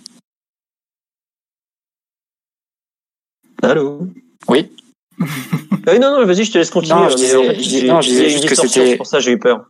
Non, je disais juste que c'était l'unique fausse note de, de son match, Philo. C'était pas du tout pour dire euh, que qu'il avait été mauvais ou quoi. Non, c'est juste euh, sur cette action où il est pas clair dans son intervention. Bon, l'action en elle-même est assez euh, assez euh, ouais étrange. Il a il a gère pas très bien, mais au-delà de ça, de la, la charnière Thiago Silva Kimpembe a été très sereine et a participé à la sérénité qu'on a pu ressentir même face à une Atalanta qui attaquait plus vraiment de la deuxième période. Moi, je trouve que plus le temps passe, mieux cette charnière euh, Silva Kimpembe se comprend. Et même si Silva a 35 ans, il est d'ailleurs, j'ai vu passer pendant le podcast une stat comme quoi il a été deux ans plus vieux que Nagelsmann, le futur, euh, enfin, son futur adversaire sur le banc de Leipzig. Je trouve que c'est dommage que Silva ait déjà 35 ans parce que je pense que ça aurait pu être une paire euh, qui marque profondément le, le PSG dans la durée. Thiago Silva va s'en aller en en laissant un héritage et une trace dans l'histoire du club qu'on on a discuté il y a, il y a deux mois en disant qu'elle serait belle et on lui enlèvera jamais ça. Mais je trouve que c'est dommage que cette charnière ne soit pas trouvée euh, avec euh, deux ou trois ans de moins pour Thiago Silva et peut-être un ou deux de plus pour Kimpembe parce que ça aurait pu être une paire euh, peut-être probablement même au-dessus largement de la paire Ricardo Roche qui a été peut-être la meilleure charnière en termes de complémentarité de l'histoire du club. Et là, je trouve que les, ils sont vraiment, ils ont une complémentarité naturelle en termes de qualité qui saute aux yeux, mais je trouve que les, ils se comprennent malgré tout vraiment de mieux en mieux, même si Kimpembe a encore des moments où il sort trop de la défense, où il, euh, il se laisse emporter par son tempérament fougueux. C'est un ancien arrière gauche qui aimait bien monter et, euh, et voilà. Mais euh, je, j'aime vraiment beaucoup cette, cette association et pour moi, il y avait aucun doute, c'était la meilleure charnière du PSG. Je, je suis pas un grand fan de la charnière Kimpembe marquée à cet instant. Je trouve qu'il y a quand même beaucoup de travail devant eux qui, qui, les, qui les attend. Et voir cette paire réussir ce match-là face à un mec comme Zapata dont je craignais un peu l'impact physique parce que euh, on a vu Thiago Silva parfois en difficulté sur ce genre de profil. Ben, ça m'a fait très plaisir. Et la qualité de relance de Kim Pembe, c'est quelque chose qu'on qu'on néglige un peu. On l'avait peut-être un peu oublié en finale de la Coupe de France contre Saint-Etienne, mais je pense qu'il avait beaucoup manqué à ce niveau-là en fait. Et le voir là comme ça, faire ce genre de match un peu, j'ai souvent été un peu déçu Kim Pembe sur des gros matchs européens quand il n'est pas au parc notamment, le, le voir à l'extérieur. Là, il est, il est pas au parc, on était, bon, on n'était pas à l'extérieur, on était sur un terrain neutre. Mais je trouve que c'est très très euh, positif de voir qu'il est capable. C'est peut-être un palier qu'il a franchi dans s'exprimer sur un contexte neutre. Euh, aussi bien, enfin exprimer aussi bien ses qualités sur un contexte neutre et arriver à camoufler à peu près ses défauts. Quoi. Donc vraiment, euh, moi cette charnière, elle, elle me plaît. J'espère qu'on qu'on la bougera pas pour euh, pour les matchs suivants, parce que visiblement, euh, comme c'est pas le plan, hein, je pense. Silva... Non, non, mais bah, Silva est sorti un petit peu touché. Le PG a quand même fait, il l'a même mis dans son communiqué médical. Donc voilà, un petit, vraiment euh, beaucoup aimé cette paire, même si euh, elle n'est pas forcément, euh, elle, avait souffert comme pas permis à Madrid et qu'il y, y, a encore des choses à changer. Euh, Omar ou Simon sur Kim Pembe ou la paire en général, qu'est-ce que bien, pas bien, top, euh, moins, moins, moins. J'ai adoré le match de la Réfé Kipembe. Euh, je trouve que c'est vraiment un, un, défenseur, un des défenseurs les plus courageux qui soit euh, sur le sur le circuit parce que il, il cède il cède vraiment très très peu de choses sur le terrain, même quasiment quasiment rien. Et c'est vraiment une, une super qualité pour un pour un défenseur qui est là dans la deuxième phase de sa carrière qui a bien repris le le fil. Et je trouve qu'un qu'un soir comme celui qui s'est passé hier le, le grandit parce qu'au final euh, il vient d'enchaîner deux, deux très gros matchs de, de Ligue des Champions face à des attaquants de, de calibre important même si je pense que le, le potentiel d'Aland est, est infiniment supérieur à celui de Douvan Zapata mais il faut quand même se les, se les fader c'est deux matchs dont il est dont il est sorti vainqueur parce qu'on l'attendait aussi dans ces dans ces dans ces phases là il a fait un match excellent avec le ballon, j'ai trouvé. Il a trouvé euh, plusieurs lignes de passe qui ont permis de, de faire respirer l'équipe et de, et de bien remonter le bloc. Ça, c'est une qualité forte chez lui, mais qui développe et qui prend encore plus en, en personnalité. Euh, c'est le joueur qui a récupéré le plus de ballons sur le terrain. Euh, il en a intercepté 14, c'est un chiffre extrêmement élevé. Gros. C'est un gros, gros chiffre pour un défenseur central. Le deuxième de l'équipe, il est à combien si T'as accès aux chiffres rapidement je, je crois que c'est je crois que c'est 8. Si tu me laisses deux minutes, je peux je peux vérifier mais je crois qu'il Tu vérifieras après si tu ouais, veux. ouais. Et euh, et euh, et c'est aussi le joueur qui réussit qui, qui tente et qui réussit le le plus de passes sur le terrain donc c'est c'est pas neutre tout ça ça en dit ça en dit beaucoup sur sur ce qu'il est euh, je trouve qu'il incarne quelque chose de, de très fort dans ce dans ce PSG et que c'est vraiment un, un, bel exemple de, de, de, réussite à plein de à plein de plein de niveaux et, et voilà il mérite il mérite toutes les bonnes choses qui lui arrivent en ce moment euh, je pense que ça fait plus de plus de débat sur sur sa titularisation et il devient un homme très très fort de de ce club Très bien. Euh, Simon, tu veux rajouter quelque chose pendant que Omar va nous chercher la, la petite. Non, j'ai trouvé ces neuf ballons, euh, neuf ballons pour Herrera. D'accord. Bon, j'aurais pas dit ce, j'aurais dit Gaïs, c'est marrant, mais Herrera, oui, ça correspond aux zones du terrain où globalement tu peux vite récupérer des ballons. Euh, Simon sur Kimpembe ou, ou Silva, d'ailleurs, tu veux de glisser un peu vers le, le brésilien, toi aussi tu as un avis, j'imagine, très positif. Et oui, un joyeux anniversaire à Presnel, même si bon, il est mis 20, donc on est passé au 14, on n'est plus le 13, mais à 25 ans, effectivement, il commence à avoir des, de solides références en, Ligue des Champions. Non, mais des défenseurs centraux de 25 ans qui ont des références en Ligue des Champions, euh, il n'y en a pas. Bon, il y a, y a forcément un mec qui était un très précoce, mais euh, regardez l'âge des charnières centrales aujourd'hui dans les grands clubs européens, il y en a pas beaucoup. Hein, des, des joueurs aussi jeunes. Il faut, Ah, faut le souligner. hein. C'est pas. Euh, euh, regardez combien de matchs de référence en Ligue des Champions à Emeric Laporte, qui est né un an plus tôt que, que Kimpembe, par exemple, et qui joue à City, qui est une des, une des Ouais. rares équipes qui n'hésite pas à mettre des jeunes en défense, parce que Guardiola. On parle du- On a encore vu On parle du quelques 38e, 38e meilleur défenseur central français aussi. euh, C'est normal. Attention, Omar, si t'es méchant, il va jouer pour l'Espagne. Attention, n'oublie pas. y. Il fait chaud là-bas. Simon, euh, sur Kimpembe et Silva. Euh, oui, il y a eu pas mécano, mais pas mécano n'a pas euh, que j'aime énormément, que je connais depuis des années, puisque il faisait partie de la génération 98 qui avait fait des choses extraordinaires avec plein de Parisiens. Mais euh, il a, il a, il a malgré tout moins de références, même si ce soir il fait un match où il est extraordinaire. Simon, pour revenir sur notre ami Kim Pembe et sur Silva, on t'écoute. J'ai trouvé qu'ils avaient fait un gros match, alors même que j'ai pas été très convaincu des consignes défensives qui qui semblent avoir été données en tout cas à la, à la charnière. Parce qu'il y a plusieurs moments où il y a des des positionnements qui sont bizarres, où, où la manière de gérer Zapata notamment est un peu un petit peu bizarre où, Silva et Kimpembe sont très proches de lui, mais du coup ça peut créer des espaces avec euh, les latéraux notamment. Plusieurs fois il y a eu un espace Kimpembe euh, Bernat qui s'est ouvert que que l'Atalanta a pas vraiment euh, su exploiter ou même tenté d'exploiter, donc tant mieux pour nous. Et, et hormis ces quelques petites réserves que j'ai sur sur les consignes, sur l'animation défensive d'un point de vue très très collectif, dirons-nous, j'ai adoré le rendement individuel des, des deux joueurs. Évidemment, Presnel a fait un match assez incroyable face à un des, un des attaquants les plus physiques d'Europe et, et lui, pour le coup, coup sur coup, il s'est tapé Hollande et Zapata qui, qui sont deux monstres de, de, de physique, mais aussi de, de coordination vu le, la, la taille qu'ils font. Zapata, c'est un mec qui, c'est compliqué de le gérer. Bah, il est pas aussi costaud que Lukaku, mais il est vraiment très fort et il a fait exploser des mecs euh, de, de très bon niveau. Par exemple, Marquinhos quand il a joué la Colombie en amical en 2019 ou 2018, je sais plus. Zapata, euh, enfin, il aurait pu jouer toute la nuit, euh, clope à la bouche, il aurait continué de le déboîter, quoi. Donc, euh, non, vraiment, il y a qu'à voir tout simplement le match de Zapata. C'était quand même un point fort de cette équipe, un mec qui aurait pu nous vraiment nous intimider, parce que Silva, on sait qu'il y a certains attaquants très physiques où où il, peut se trouver plusieurs fois. Euh, les latéraux aussi, on sait que ces, ces déplacements un petit peu fuyants parfois. Euh, quand il joue latéral ça va encore, mais Bernat il peut un peu un peu se trouer. Donc euh, non, vraiment très content du rendement.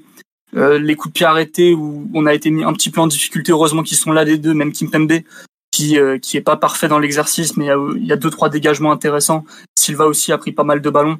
Il y a un duel aérien en, deuxième mi-temps sur une transition où on a eu un, un beau ralenti de la réalisation. On voit Silva s'élever euh, deux têtes au-dessus de Zapata et repousser le ballon parfaitement, qui m'a qui m'a beaucoup impressionné personnellement.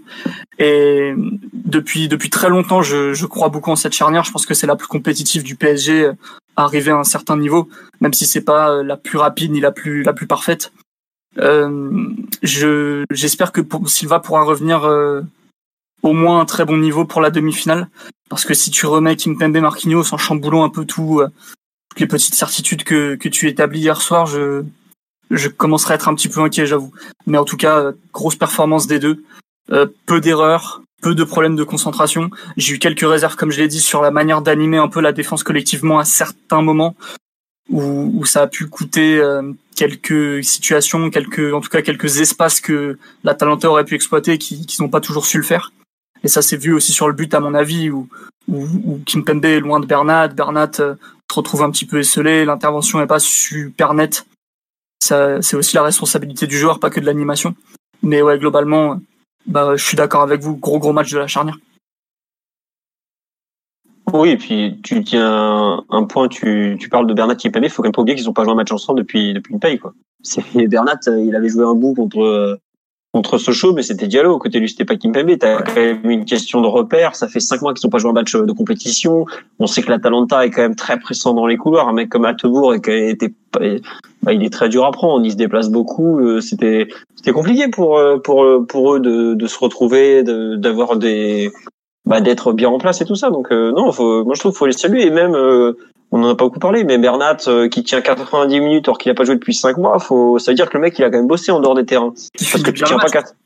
Ouais, il finit bien et puis même à la, en deuxième mi-temps et tout. Euh, il, mmh. il, finit par se replacer un peu vu que c'est lui le latéral le plus bas en première mi-temps. On le rappelle, c'est bizarrement c'est Kerrer qui a été le qui a touché les ballons les plus hauts en tout cas, sans forcément apporter beaucoup offensivement.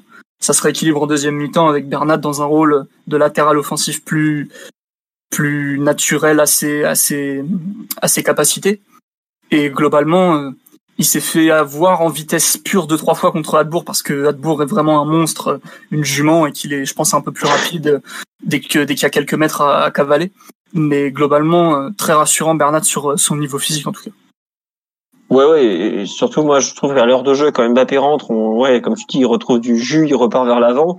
Et moi je m'attendais au contraire à ce qu'il coule complètement physiquement, quoi. Donc c'est c'est c'est pour le coup lui c'est très bon signe qu'il soit déjà à ce niveau-là pour une reprise parce que on l'a vu parfois en difficulté sur les mois d'août, notamment bah, le mois d'août dernier, il est vraiment pas bon au Trophée des Champions.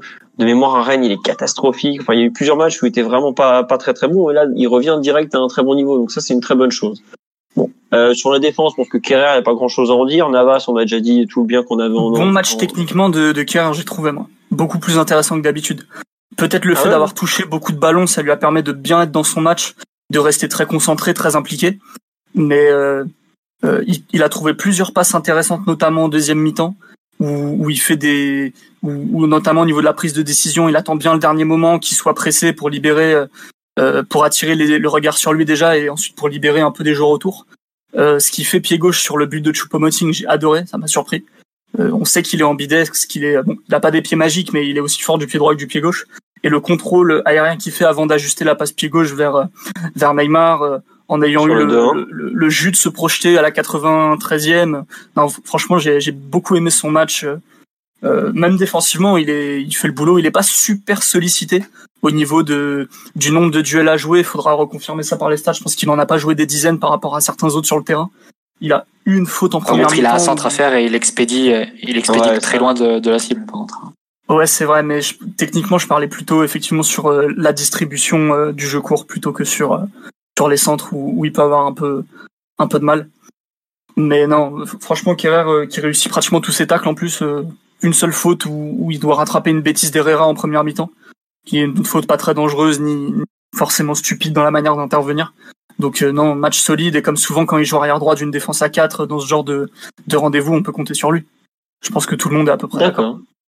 Oui, non, non, mais moi je, je trouve, je pensais pas que tu sois aussi positif sur son match. À vrai dire, je je suis pas mm. aussi euh, emballé que toi. Je j'ai trouvé moyen. Après, je sais qu'il joue en partie blessé avec ce problème dans l'oreille, donc ça c'était quand même assez gênant en termes de de ressenti. Euh, même c'est très gênant, je trouve, en termes de ressenti. Mais euh, tu, je sais pas, Mathieu, si tu es aussi positif que notre ami Simon sur le match de Kerrer. Je, ouais, suis pas sûr, Je trouve que Simon est un peu euphorique hein, depuis hier. Euh, je dirais que globalement, mais c'est pas lié à Kerrer simplement, mais les deux latéraux et les trois milieux, si tu veux être euh, assez euh, assez général, ils font un peu le même type de match, c'est-à-dire des matchs assez contenus avec le ballon ou prudents avec le ballon, en tout cas peu brillants et peu peu téméraires et peu entreprenants, on va dire, et mais sérieux sans le ballon et pas de pas de grosses erreurs qui te qui te pénalisent et qui te mettent dedans euh, face à un adversaire qui euh, aussi est réputé pour, euh, pour sanctionner et pour pousser les adversaires dans certains pièges pour pouvoir récupérer les ballons et ensuite enchaîner avec des transitions rapides. Donc, de ce point de vue, je dirais qu'ils ont, ils ont, ils ont fait un match qui vaut la moyenne, mais qui vaut pas non plus euh, le, le coup de se, de se pâmer et de, et d'encenser leur qualité technique parce que je pense que c'est pas, c'est pas exactement, ça correspond pas forcément à la réalité de, de ce qu'ils ont proposé hier. Parce qu'il faut pas non plus oublier que pendant une heure, Neymar joue tout seul hein, cette équipe. Donc ce serait un peu, euh, je trouve, incohérent de, de dire que tout le monde, les latéraux, ont proposé beaucoup, ont été d'une grande utilité technique, etc. Alors que Neymar venait rechercher les ballons dans ses 40 mètres des deux côtés et remonter le terrain lui tout seul. Donc c'est quelque chose qui. Ah, c'est pas ce que j'ai sous-entendu non plus. Non, mais tu vois, il y a une, il y a une partie de mesure à faire. C'est que le, je pense pas que tu puisses dire que les latéraux, ni même que les milieux, hein, je pense que c'est à peu près les mêmes types de matchs que, que les cinq joueurs ont, pu réaliser. Euh, je pense pas que tu puisses dire non plus que ce, ce soit des, des, performances références sur le plan de l'utilisation du ballon, mais c'est des performances qui sont globalement immaculées euh, dans, dans les erreurs défensives, et ça nous suffit amplement sur, le, sur un match comme hier. Ouais, moi je rejoins plutôt Mathieu, effectivement, qu'il a, il a déjà fait beaucoup mieux. Mais par rapport à sa forme du moment où il enchaîne un peu les galères, on, s'en contentera. Quoi. Enfin, je sais pas, Mathieu, c'est un peu ça l'idée. Quoi. ouais, non, c'est ça, c'est ça. Globalement, j'ai l'impression que, que pour Tourelle, sur ces, sur ces postes-là, c'était, euh, on va pas forcément leur demander de, de faire la différence ou de créer quoi que ce soit, mais de, de faire le moins de dégâts possible, en fait, et de, de limiter les, les éventuelles erreurs, de pas donner euh, l'opportunité à l'attentat de, les exploiter. Et je pense que les cinq joueurs en question, euh, ont eu un comportement assez assez prudent, pas tenté des passes non plus très très difficiles. Hormis Herrera un tout petit peu au tout, au début du match sur les sur les deux trois premiers ballons, et plus le ballon qui donne en profondeur à, Neymar. Mais globalement, la, consigne, c'était clair de pas de pas tenter de pas se risquer dans le trafic euh, en plein axe, pouvant donner lieu à, à, l'Atalanta, qui pouvait servir à l'Atalanta pour faire remonter son bloc et ensuite euh, mettre en place ces mécanismes de, de pressing. Donc globalement, je pense que c'était c'était un peu la consigne et c'est ce à quoi ces, ces joueurs-là se sont appliqués. C'était leur rôle hein, sur un match comme comme celui d'hier. Bon, ben écoute, ce sera la conclusion sur cette. Euh, on a quand même fait un certain temps sur nos défenseurs, sur les performances individuelles il y a un milieu de terrain sur lequel vous voulez revenir ou pas? Sur live, on me dit qu'il faut souligner la bonne entrée de Draxler, mais euh, Simon l'a dit tout à l'heure qu'il a quand même fait plutôt des bonnes choses. On a un peu parlé du rôle de Gay Herrera dans la partie euh, analyse collective, notamment le fait qu'ils avaient fait le taf sans non plus être particulièrement brillants, mais qu'ils avaient un rôle de un peu de sacrifié collectif qu'ils ont très bien, plutôt bien tenu, même si effectivement c'était pas toujours très brillant, c'était un peu irrégulier techniquement. J'ai trouvé notamment Herrera, mais bon, ils ont fait le boulot. Euh, vous voulez qu'on parle un peu du match de, de Marquinhos, que je trouve euh, franchement pas terrible en ce moment au milieu, où on s'acharne pas et on passe aux, aux, individualités de devant, même si on a déjà beaucoup parlé de Mbappé. Vous voulez dire quelque chose, un, mot sur Marquinhos? Je sais que sur Omar, j'ai pas ah, trouvé son match inutile perso. Bah vas-y, défends. un peu l'image. Vas-y, Mère Teresa là. Bah, il a été très, euh, comment dire, très Marquinhos neutre, où, où tu sais que tu peux pas attendre énormément de, de choses de lui. Euh, il a un ou deux ballons perdus qui qui doit pas perdre notamment. Par contre, euh, là où, où il m'a un peu soufflé, c'est sur le nombre de, de compensations qu'il fait sur les côtés, alors qu'il est censé être un 6 très protecteur de, de la défense et, et, et enfin, si l'Atalanta avait été plus intimidant avec le ballon dans un meilleur soir, je pense qu'il y aurait beaucoup de séquences où il aurait même joué comme troisième central pour, euh, pour bloquer les espaces. Et là, le volume qu'il a eu pour venir couvrir sur les côtés, il y a plusieurs actions où personnellement, j'ai été assez impressionné sur ce que sur le rendu visuel en tout cas. Euh, je suis à la 32e ou à la 39e euh, sur le côté gauche. Je sais plus si, tu as, si, tu as en tête cette action euh, où Bernat se fait un peu avoir par Attebourg et un, une deux Attebourg Pasalic. Pasalic qui attaque le côté et c'est Marquinhos qui vient. Ouais, même le retour qu'il fait euh, quand Silva se trouve à la 95e oui, et en plus. gêner Muriel.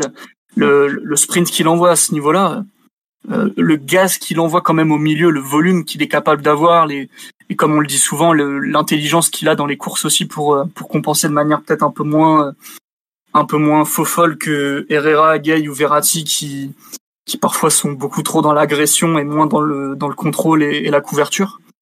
Là, pour le coup, Marquinhos, il a compris que le but était dans l'axe et que l'axe ballon but c'était quelque chose qui qui, qui comptait défensivement et, et j'ai pas trouvé son match inutile du tout, même si euh, je, je vois ce que tu veux dire, Philo, peut-être Omar aussi sur euh, le côté un peu euh, terne parfois qu'il a dans, dans ce genre de prestations. Mais globalement, si tu alignes, si tu alignes les trois Philo, Marquinhos, Gay et Herrera, tu sais que techniquement tu vas être en difficulté et que globalement c'est trois joueurs qui ont besoin à côté de Verratti, je serais même tenté de dire même de Paredes, mais d'un joueur qui peut les soulager et prendre certaines responsabilités à la relance. Quand tu alignes les trois ensemble, tu sais que tu les alignes pas pour, euh, pour, faire, pour en faire des décalages avec le ballon, pour tenir une possession euh, euh, créative et porteuse de, de situations avantageuses ensuite pour, pour Neymar, pour Mbappé, pour Di Maria, peu importe les attaquants. clairement, sur, sur un match comme hier, je pense que l'essentiel de la mission, c'était de pas de pas prendre de risques dans le dans le trafic dans des zones qui sont extrêmement ciblées par l'Atalanta au niveau du pressing et ensuite faire toutes ces compensations. Et pour le coup je pense que c'est c'est pour ça que que Tourelle la ligne comme ça en numéro 6 Marquinhos. C'est parce que aussi il compense le manque de vitesse ou le manque de ouais le manque de vitesse qu'ont Thiago Silva et Kimpembe les deux.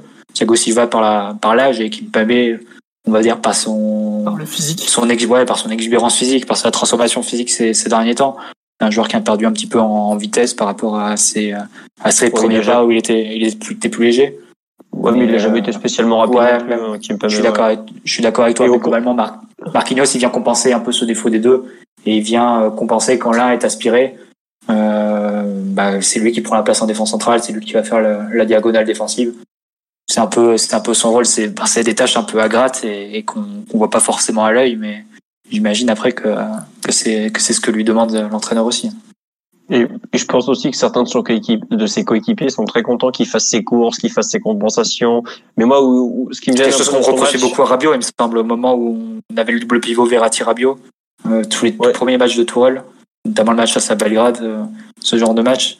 C'était aussi, c'est aussi de là que naît l'idée Marquinhos numéro 6 euh, à l'époque. C'est pour ça que, que Tourelle le tente.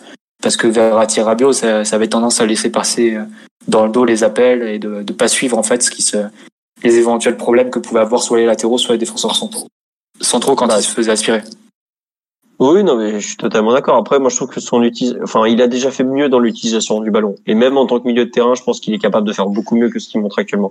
Euh, le Marquinhos qu'on voit euh, à Manchester, notamment dans l'utilisation, il, avait fait, je revois le dernier match de, de, l'année 2018 au parc, la PSG Nantes, de mémoire, c'est.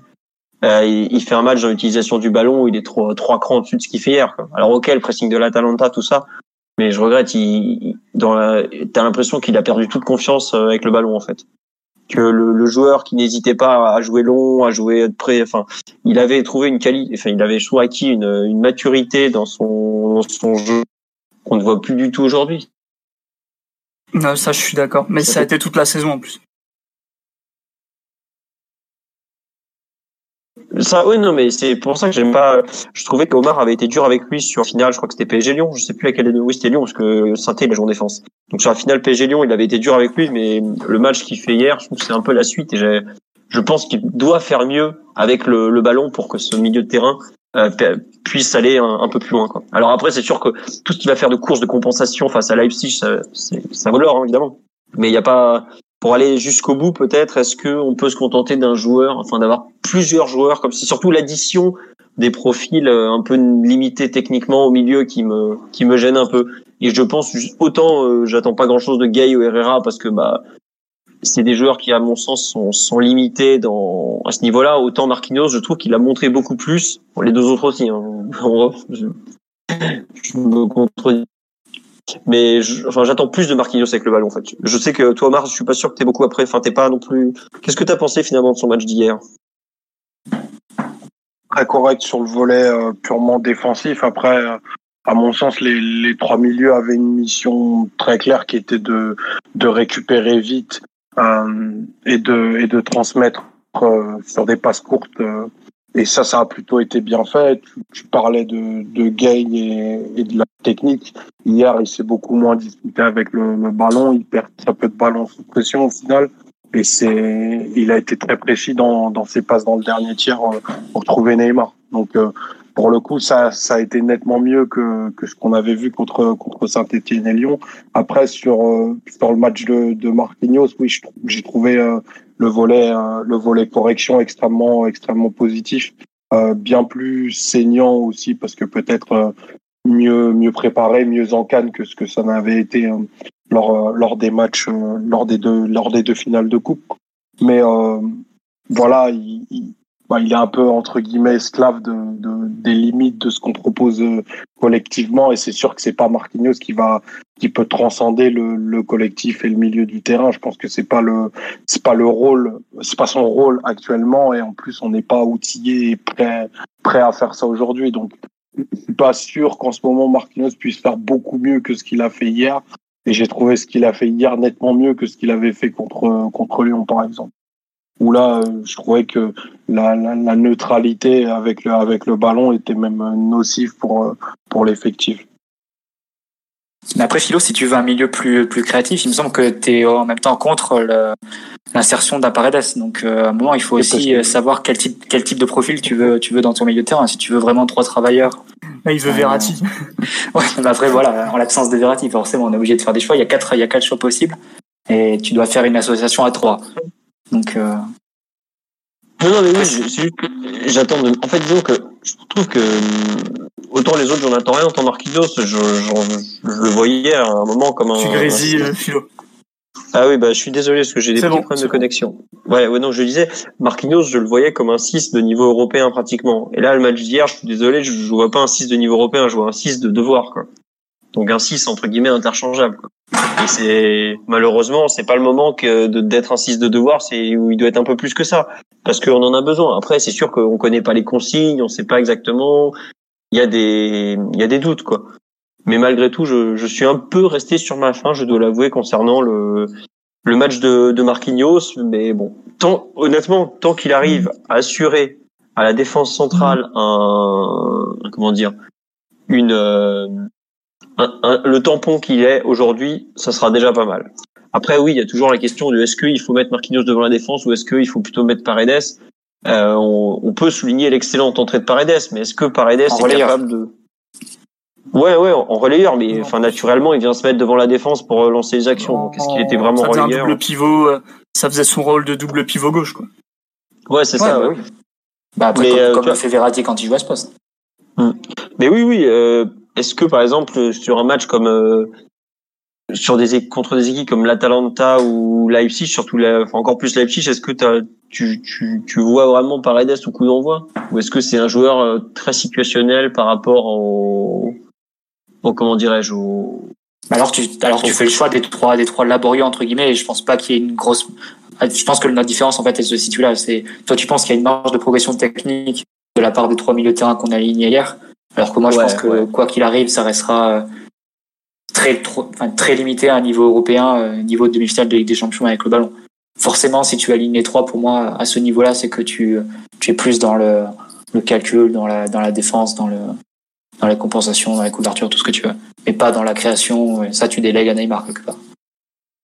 Ouais, ouais, bah, enfin, on peut se poser la question. Après, euh, je sais que Paredes a déjà pris un jaune. S'il veut voir la finale, vaut mieux pas le titulaire lors du match d'après, quoi. Mais bon, faut encore voir la finale. Ça, c'est autre chose.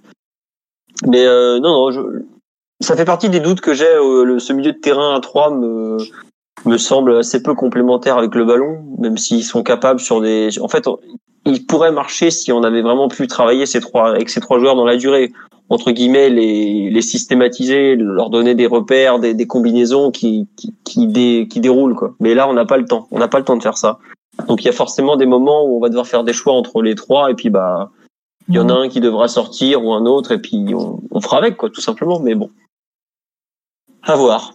Euh, sur euh, Marquinhos, le milieu de terrain, sur Paredes, vous voulez en rajouter quelque chose sur les entrées de Draxler euh, ou autre ou non on passe euh, à l'attaque et les joueurs euh, devant? Très belle entrée de Paredes quand même. Ah. C'était pas, Bah non, mais- c'était pas garanti, c'était pas, Là, t'as t'as raison de t'enflammer. euh, Simon. c'était pas écrit qu'il entre en jeu et qu'en 5 minutes il fasse trois passes clés qui, qui auraient dû nous permettre d'égaliser beaucoup plus vite. C'était pas écrit. Enfin, on peut y croire, mais c'était pas une certitude. C'est pas comme Mbappé qui rentre et tu sais qu'il va forcément créer des situations en s'associant avec Neymar ou juste par lui-même. Et c'est vrai que son entrée, euh, même dans le comportement, dans dans la manière de, de, de bien rentrer dans le match cette fois-ci, vu que c'est quand même un joueur euh, qui, qui s'échauffe sur le terrain globalement, il met toujours entre 5, 5, minutes et un quart d'heure pour rentrer dans le match. Là, les premières prises de balles, euh, il a pas pris son temps, il était clairement dans le ton. Il a fait, euh, il a été un peu l'impact player du milieu d'une certaine manière vu la verticalité qu'il a apporté. Et en plus, il a pas été très sollicité ni mis en danger défensivement. Le jaune qu'il prend est dommage et un peu bête parce qu'en plus, euh, bah c'est sévère, c'est la première faute. C'est un petit coup, il y a pas grand chose. Donc ça, c'est bête au niveau de, au niveau de nos problèmes de discipline, mais mais globalement, c'est une entrée qui, qui est importante. C'est pas passé par lui directement, quoique il est à l'origine de la transition du deuxième but, vu qu'il lance Neymar en une touche et c'est très bien fait. C'est pas sûr que Gay ou, Herrera au- auraient fait aussi bien. Donc euh, non, on peut on peut on peut s'enthousiasmer pour ce genre d'entrée lorsqu'elle le mérite, ça c'est ça c'est sûr. Ouais, et puis, enfin, je trouve qu'il est rentré au bon moment, même un peu tard dans le match. Pour moi, il doit rentrer en même temps que Mbappé, quoi. Il rentre au moment où où il a entre l'Atalanta face à lui et pas l'Atalanta qui vient vers lui. Et ça, ça, ça change beaucoup de choses parce que si c'était pour se prendre un carton au bout de cinq minutes parce qu'il était en retard, parce qu'il fallait courir, c'est ce qu'explique Tourelle avant le match. Et ouais, c'est un match où les relayeurs doivent courir et il vaut mieux mettre Ander que, que Léo pour courir, quoi. Ça, on, on peut pas trop lui donner tort. Mais je trouve que le moment au, où il rentre en jeu, c'est typiquement le moment où on a vraiment besoin de lui, quoi. Savoir que t'as Neymar qui doit plus, qui doit arrêter de faire 60 mètres balle au pied. Il faut quelqu'un qui lui apporte le ballon. Et quand t'as pas Verratti, le, le meilleur de l'effectif pour faire ça, bah, c'est lui derrière. C'est, c'est évident que c'est lui qui sait le mieux faire avancer la balle avec ses passes, avec son, son talent pour trouver même, il y a des moments, il a trouvé des passes plein axe au milieu d'une forêt de joueurs qui était superbe. Après, c'est toujours pareil qu'avec Paredes, c'est que tu sais, tu sais jamais trop avant le match. Est-ce que le contexte du match va pas trop le, bah, défavoriser tout simplement quoi. Si c'est un match de ping-pong, ça sert à rien de le mettre. Hein, du, enfin, et au bout de trois courses déjà, il sera les genoux sur les hanches, enfin les, les mains sur les genoux en train de, de pleurer ou presque. Donc euh, c'est un peu le problème. Je sais pas lequel de vous reçoit des SMS, mais ça fait beaucoup rire les gens. Effectivement, il y en a un qui qui est sur le téléphone, qui a, qui- il a le téléphone qui vibre. Euh, Omar, vous, tu veux rajouter quelque chose sur le milieu de terrain avant qu'on passe à, à l'attaque, même si on a déjà beaucoup parlé des, des joueurs de l'attaque? Non, rien, rien à rajouter. Allez, on avance. Eh bien, écoute, je te laisse parler du match de Neymar alors peut-être, puisqu'il faut forcément qu'on qu'on en On parle. On- le clou. On, on On va aurait peut-être commencer par là, hein, je pense. Non, mais c'est normal de garder le meilleur pour la fin, Mathieu. Voyons. euh, Puis bon, moi j'ai de l'audience. Hein. Allez, j'ai appris des plus grands On voit que maintenant. hein. Non, un non, on, parle mercato à la fin des podcasts hein, maintenant. La, pub de de médias. Bon, vas-y, parle-nous de Neymar, ce sera plus intelligent. Bah, écoute, euh, c'est pas par où commencer avant, avant de parler du, du cerf-volant cosmique Neymar. Euh, c'est un match euh, dantesque, vraiment euh, d'un d'un point de vue d'un point de vue technique et euh, d'un point de vue de du leadership et des, et des responsabilités qu'il a endossées sur le terrain. Enfin, c'est c'est très impressionnant. On a vu passer des, des chiffres de dribble réussis qui sont, bah, qui sont ridicules, quoi. Il a, il a passé, il a passé plus de dribbles que les, les, les, les- tous- les autres joueurs qui ont, qui ont foulé le terrain, quoi. Enfin, des trucs. euh, il en réussi quoi, 16, ça? Ouais, 16, enfin, ou Donc, 17 c'est- selon les comptes. Enfin, Voilà. c'est bah, des trucs automatisés des fois. voilà, un chiffre, Enfin, un chiffre très élevé. Il a joué plus, plus de 25 1 contre 1. Euh, c'est, immense au niveau de la, réalisation.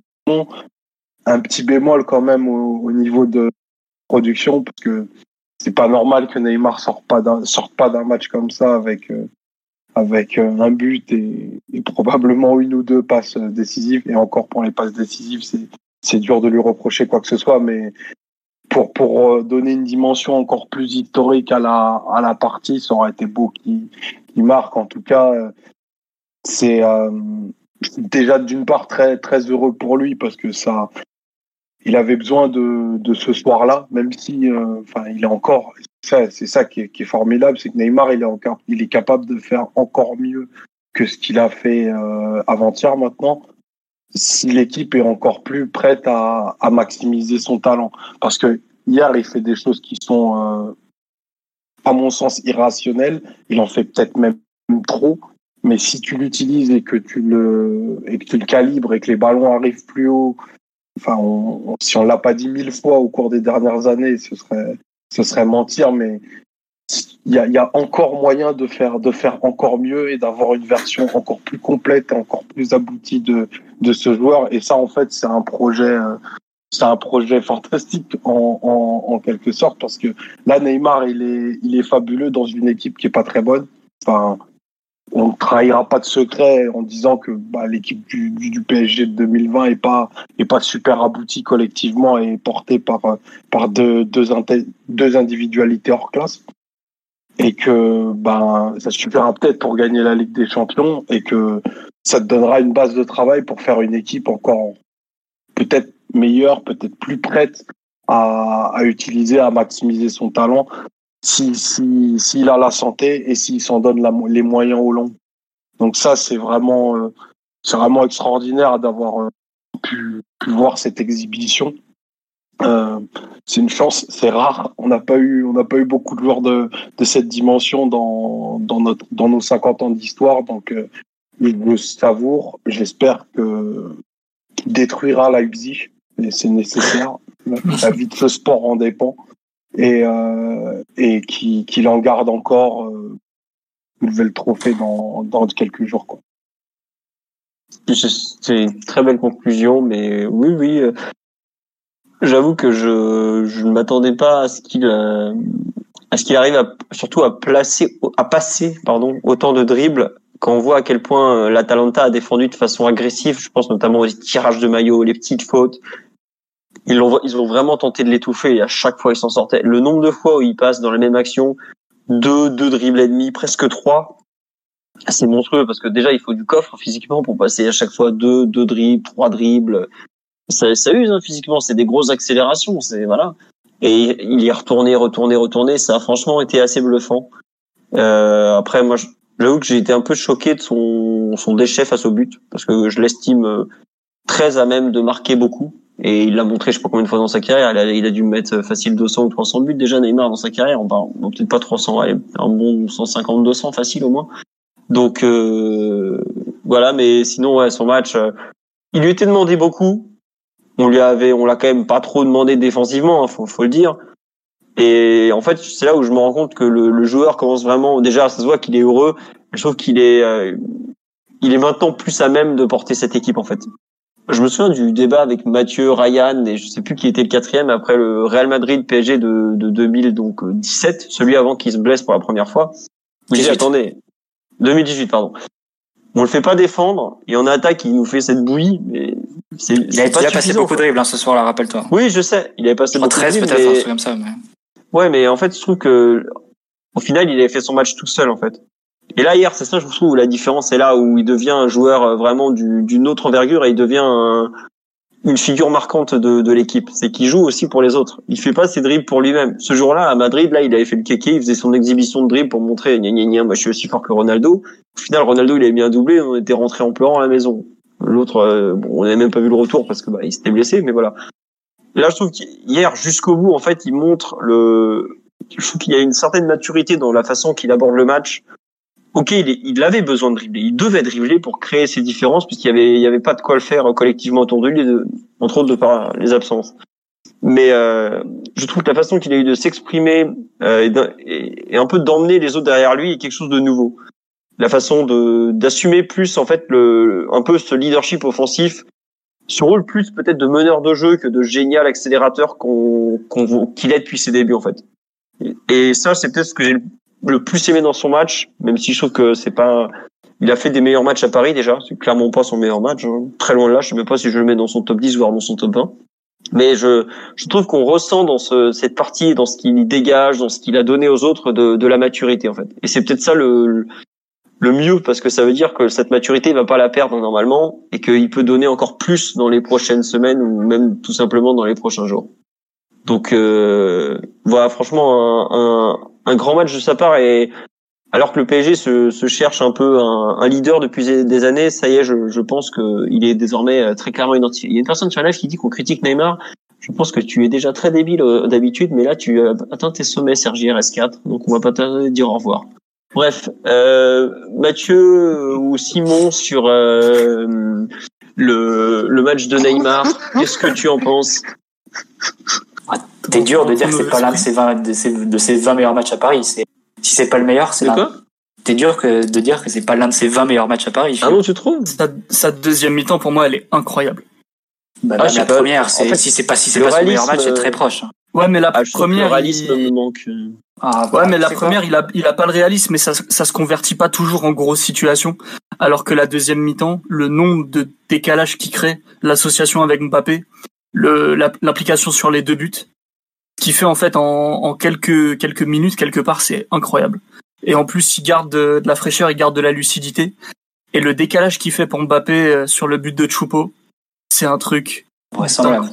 Com- Combien, combien, combien de fois t'as, revu, revu le ralenti, euh, Simon, depuis hier? Avec euh, l'angle que les Espagnols nous ont sorti, on le voit de face, avec son corps qui se déforme totalement au moment de la passe, où il prend le contre-pied, c'est parfait. Où tu te dis en le voyant sur le direct, putain c'est bon, le défenseur il va la prendre, mais en fait il peut pas la prendre. C'est un de ses cinq plus beaux gestes à Paris, je pense. Cette passe est extraordinaire. Et il avait un petit peu fait la même. Souvenez-vous à Guingamp quand il lance Cavani euh, sur, pour une passe Ouais. décisive, où le, pareil il déforme complètement son adducteur et son genou pour euh, trouver un angle de passe et, et de pied qui n'existe pas. Et celui-là, euh, à la 95e minute, franchement, il vaut, euh, il vaut les 222 millions. Ça, c'est exceptionnel parce qu'en fait, il crée l'intervalle. Et l'intervalle n'existe pas au moment Il n'y a pas de, non, il y a, il a pas de solution. Il n'y a pas, il y a au- pas de solution et cette passe, elle est, elle est, elle est pas claire. Il n'y a pas la ligne, il n'y a rien. Et en fait, il arrive à, à créer l'intervalle. Mais ce qui est- ce qui est encore plus formidable, c'est que c'est la, c'est la jonction de, de deux super talents parce que Mbappé a, a pas fait l'appel en fait. Mbappé, il court parce qu'il il tient sa position et puis, puis Neymar, il crée quelque, pour le coup, il crée, il- ça part de zéro. Il crée quelque chose qui n'existe pas et, et ça jaillit sur un, sur un but de Choupeau. Et c'est sûr que les, les, les, euh, les vidéos qui ont été faites, parce qu'à vitesse réelle, bah, tu te dis, ouais, c'est, c'est une passe qui est dans la, qui est dans la panoplie de Neymar, qui peut faire assez facilement. Mais euh, l'angle de, de caméra magnifie ça encore Ouais. plus et c'est, euh, c'est absolument prodigieux et exceptionnel. Merci le football et détruisons le Red Bull. et soit béni la mère qui a mis au monde Neymar. Non, franchement, c'est bien entendu. Ça, non, ça s'appelle le don, hein, tout simplement. C'est c'est quelqu'un qui a été qui a été bercé, qui a été à qui on a donné ce don-là et et non, la passe qui se donne à la fin, quelque part, c'est presque mieux que qui qui résolve le match sur ce geste-là plutôt que sur un, vulgaire face à face que beaucoup de joueurs peuvent mettre. Alors que cette passe-là, tu les comptes sur, les doigts d'une main, le nombre de joueurs qui peuvent le mettre. Honnêtement, moi, Philo, je trouve que ah non, c'est pas l'un de ses 20 meilleurs matchs à Paris. Non, non, mais je, je... peut-être, non, mais peut-être, peut-être que je l'ai vu avec. Ouais. L'espéralisme me, me, gêne vraiment en fait, parce que ok c'est cool, il fait une passe de ouf à la 90e, mais, c'est pas que ça. Non mais ce qui rate à la troisième, si c'est pas la Talenta en face, ce soir on fait peut-être pas le même podcast en fait. C'est ça qui me gêne vraiment quoi. Et le ce qui rate à ce moment-là, c'est pour un quart de finale des Champions, je trouve pas ça acceptable en fait. Et bah, le truc c'est que c'est aussi une situation qui se crée un peu seule. Hein. Et c'est ça un peu ah le, oui, non, mais match. Je sais bien, mais il y a une avance. Enfin, tu te rends compte le loupé que c'est par rapport aux joueurs que c'est? Cette action, ça, le, le but grand ouvert où il, tire à côté. Top 20, j'abuse peut-être. Mais par exemple, je suis, je pense que je peux. Ah, il y a peut-être 5 matchs de Neymar, peut-être pas 10 ou 20, peut-être 5 que je préfère à celui d'hier, notamment. J'ai vraiment un, un, gros, des gros regrets et un, un vrai manque par rapport au, réalisme d'hier où pour moi il, il a trop d'occasions pour pas marquer quoi. Il a vraiment des vraies grosses occasions hier. Alors il y a des fois ok les frappes là quand il dribble, qu'il frappe de l'entrée de la surface ça va à côté. Ça honnêtement j'en veux pas pas du tout c'est normal il crée déjà un intérieur mais euh, celle à 0-0 de la troisième ou les, les passes en retrait de Heitebourg où il a le, le but grand ouvert des, des vis du gauche j'ai l'impression de voir Cavani dans les mauvais jours celle-là, elle me, elle me gêne un peu. Quoi. C'est vraiment le rate Sur cette action, il rate sa première touche en fait. Il prend le ballon et il a de l'avance et tout, et il s'écarte de l'axe du but, alors qu'il n'y a pas besoin de s'écarter de l'axe du but, il a déjà de l'avance sur le défenseur. Et le contrôle raté plus la frappe dévissée, c'est peut-être un petit peu de... Ah, c'est de la précipitation, je pense. Et là, le premier raté, je pense que c'est plus qu'il avait tellement de... C'était tellement... Euh... Il a peut-être un peu trop cogité, en fait. Il est tellement parti tout seul, il avait tellement de place. En plus, le gardien lui a pas donné d'indication, il s'est pas jeté, il a pas anticipé. Là, pour le coup, euh, ouais, non, c'est c'est dommageable, c'est dommageable parce que bah peut-être qu'on aurait perdu ce match sans les l'égalisation tardive et on se serait dit bah euh, ouais, il a fait ce qu'il a pu, il a été super euh, impliqué et ça a pas suffi. Mais bon, à un moment donné, le haut niveau, c'est aussi gagner les matchs et et c'est un peu injuste, un peu débile, mais on est obligé de d'adapter notre analyse à, à, ça, aussi quoi. Bah, tu vois, par exemple, que elle, elle, est incomplète, elle est incomplète cette analyse parce que moi philo, franchement, il faut que il faut que tu laisses parler le, le Philippe Boguet de, de 8 ans qui est en toi, qui, qui redécouvre le, le, le, football avec des yeux de gamin, mais parce que ce que fait Neymar hier, c'est, euh, mm. enfin, honnêtement, c'est c'est pour te faire aimer le foot. Maradona avec l'Argentine. Moi, honnêtement, si j'ai deux regrets hier, c'est pas qu'il rate son face à face, c'est que le stade de la Lalo c'était pas plein hier et qu'il passe 65 000 personnes pour voir Neymar en direct au stade. Parce que tous ceux qui l'ont vu, notamment au parc, sur les premiers matchs qu'il a pu jouer après son arrivée, savent que quand Neymar, comme ça, quand il est fit, qu'il a euh, le rythme des matchs, qu'il est, bien, etc., donne une sensation assez, assez unique de voler sur le terrain, d'être complètement insaisissable pour ses adversaires. Et c'est ce qu'il a été hier.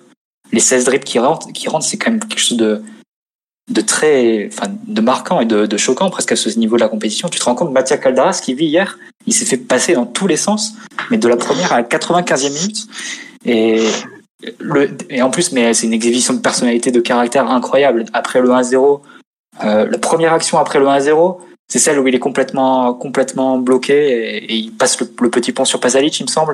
Et il, ensuite, il, il accélère sur 15-20 mètres avant d'enchaîner la frappe à l'entrée de la surface qui frôle le montant. Une occasion qui crée du néant alors que l'Atalanta était en place et, et, son bloc défensif était, était, était positionné. Non, franchement, moi, c'est honnêtement, j'ai ce regret-là qui est que le stade des Pôles était pas plein pour pour voir Neymar comme ça dans cet état hier, et que surtout et que le match était diffusé sur SFR et qu'il a donc été vu par seulement 1,2 million de personnes, alors que nous, quand on était gamin, on voyait Ronaldinho sur TF1 lors de ses grands matchs euh, Barça-Milan, euh, et tu le voyais avec des millions de personnes qui, qui avaient accès euh, gratuitement à, un show comme ça. Neymar, ce qu'il a fait hier, pour moi, c'est c'est très proche et c'est c'est un enfin c'est le plus proche équivalent que tu puisses trouver. C'est euh, franchement refais-toi les dribbles, refais-toi les compiles, ce qui sort Philo, c'est pour moi ce qui donne de la valeur en plus à sa, à sa performance, c'est que c'est sans doute le match où il a été le moins bien accompagné. c'est un match où globalement tu lui as tout délégué. Tu lui as délégué les fonctions de Verratti, tu lui as délégué les fonctions de Di Maria, tu lui as empêché d'avoir ce, que, ce qui est très important pour lui, c'est-à-dire la présence de, Mbappé qui fait figure de, de direction et de, de quelqu'un qui peut trouver par ses, par sa passe et par sa vision de jeu. Il a dû faire tout tout seul pendant une heure et pour moi, ce qu'il a fait à ce niveau-là de la compétition, c'est honnêtement, c'est incroyable, incroyable, incroyable. Et quand tu compares ça en plus avec quand tu mesures aussi la façon avec laquelle il était attendu avant ce match-là, la, pas la pression, mais toute l'attente qu'il y avait notamment dans ce pays. On, a, on a beaucoup, on a beaucoup rigolé. Ça nous a fait un peu l'avant-match avec euh, tout ce qui s'est passé au niveau du Brésil, mais c'est presque un soutien qui, qui est propre d'un match de coupe d'un match de coupe du monde normalement et on sait à quel point ça pèse pour les brésiliens et pour pour les joueurs et faire ça pour moi avec ce niveau de pression en étant mené 1-0 avec une équipe qui t'offre absolument rien et qui te demande tout bah, juste chapeau franchement c'est un match qui m'a qui me laisse toujours bouche bée 24 heures après, honnêtement. D'accord, bah, je sais pas, je, je comprends ce que tu veux dire, les, les dribbles et tout, le, surtout les 16 dribbles. En fait, il y a un truc que j'ai apprécié, par exemple, c'est qu'ils, je sais pas si tu vous rappelez à Naples, où je trouve il fait une, peut-être sa meilleure période, sa meilleure, tu vois, par exemple, pour parler d'un match que j'ai préféré, sa première période à Naples, pour moi, elle est meilleure que le match d'hier, je trouve. Ou à Naples, c'est pareil. Je pense que, je pense que c'est même au-dessus ce qu'il fait hier, parce qu'à Naples, il, est, il reste dans une position à gauche, globalement, alors que hier, il est, tout, il est partout. Les actions, il les démarre en position de latéral droit, il les démarre en position de relais gauche, il les démarre en position de pur numéro 10, et il te fait globalement le même match qu'il fait à Naples. Et euh, mais sauf qu'il le fait sur l'ensemble du terrain, et ça. Bah moi, il y a un truc aussi que je... voilà, c'est ce que j'allais dire. À Naples, en deuxième mi-temps, il fait n'importe quoi, il s'embrouille avec l'arbitre, il c'est entre guillemets un cancer pour son équipe.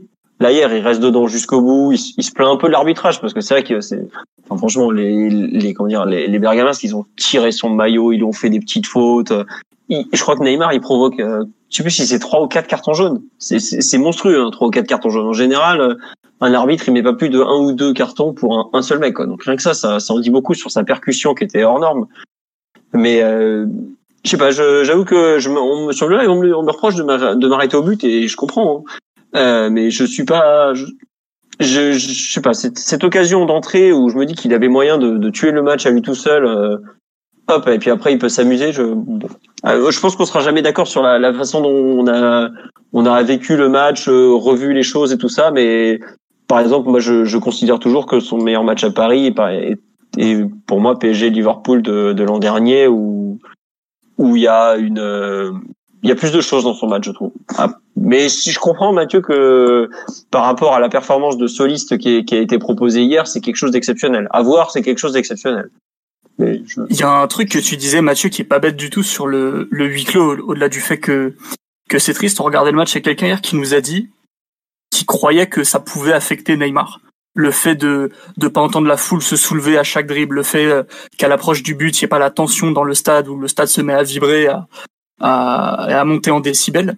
C'est peut-être ça aussi qui a pu le, pas le perturber, mais je pense que c'est vraiment pas évident pour un mec comme ça qui, euh, qui fait hurler les stades depuis qu'il a 15 ans de se retrouver dans dans un huis clos où il n'y a pas un son et nous ça a été un petit peu caché parce qu'à la télévision ils, nous mettent des DJ euh, avec des sonorités enfin qui imitent le stade et voilà mais euh, c'est possible que Neymar ait mis un petit peu de temps à, à comprendre qu'il était dans dans un huis clos où, où personne n'allait se soulever à chaque geste en fait.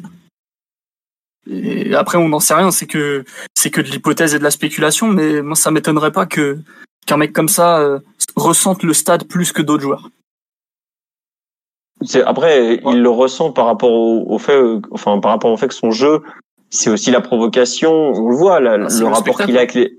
Non, mais c'est surtout le rapport qu'il a avec les autres joueurs. Quand tu peux être sûr que quand un mec lui fait une faute qu'il aime pas, il va aller le redéfier justement pour l'humilier, pour lui dire, écoute, le roi du terrain, c'est moi, c'est pas toi, quoi. Après, est-ce que à quel point il se sert du public euh, Je sais pas. Enfin, il a joué quatre ans à Barcelone un public de gros morts, quoi. Donc euh, bon, à l'époque, il avait pas besoin de ça pour, euh, pour entre guillemets faire faire le show. Quoi. Enfin, Omar, oui, vas-y. Excuse-moi, je t'ai coupé. Non, mais je je, je partage mot pour mot quasiment tout ce qu'a dit Mathieu notamment pour le retour au, football gratuit. Euh, je pense qu'il faut il faut profiter euh, il faut profiter de cette exhibition parce que Neymar t'offre quelque chose qu'on qu'on a un petit peu perdu au travers de de l'uniformisation pardon du, du jeu et des profils de joueurs. Neymar il a quelque chose de très rare qui a pas de prix, c'est que il, il, il amène de la fantaisie et il crée des choses que ben déjà que les pros qui sont l'élite de l'élite ne font pas, mais lui il te fait des choses que le commun des mortels ne font pas. Et ça c'est un c'est ces émotions-là qui, qui, doivent rester et que peut-être que dans, dans 25 ans, les, les mecs parleront bah, d'être témoins d'avoir vu une, une soirée, la soirée d'un footballeur exceptionnel, comme il, en, comme il s'en passe peu. Et euh, Neymar a trop perdu de temps. Il a trop perdu de temps parce que des soirées comme ça, il, doit, il devrait en avoir 50 dans sa carrière. Et, euh, et peut-être qu'il le rattrapera ce, temps perdu. Euh, mais voir un joueur de de ce de cette stature, de ce de ce niveau technique, je comprends que tu puisses te dire qu'en fait euh, rien n'est impossible parce que il, il, il, crée de il crée de choses qui n'existent pas. Et ça c'est enfin, perso, je commence à faire un petit peu de temps maintenant que que je vois des matchs j'ai j'ai peu de quasiment pas de souvenir d'un d'un joueur qui a qui qui peut qui est capable d'allier euh, la fantaisie, la virtuosité technique, euh, l'aspect très décisif et qui en plus repousse ses limites dans les dans les rencontres qui comptent. C'est-à-dire il met pas que le smoking, il met un trois pièces. C'est ça, c'est ça, c'est pas rien. Non mais dans, dans les grands les grands soirs c'est pour les grands hommes. Et hier il a il a il en a fait la la plate démonstration au monde, même si le cadre était était pour le coup euh, trop petit pour lui. Le cadre et lunettes de soleil Omar. Non bien sûr bien sûr. Et on parle pas d'une paire de hauts et, et, et Nike au pied. Non, non, mais c'est vrai que tu, tu fais bien de signaler, Omar, à quel point c'est un joueur multidimensionnel c'est quelque chose, tu vois, tu as parlé de un peu son, sa capacité à encaisser la pression, on a parlé de sa technique, on a parlé de ses dribbles, on a parlé de l'aspect décisif qui est justement moi quelque chose auquel j'apporte de l'importance malgré tout.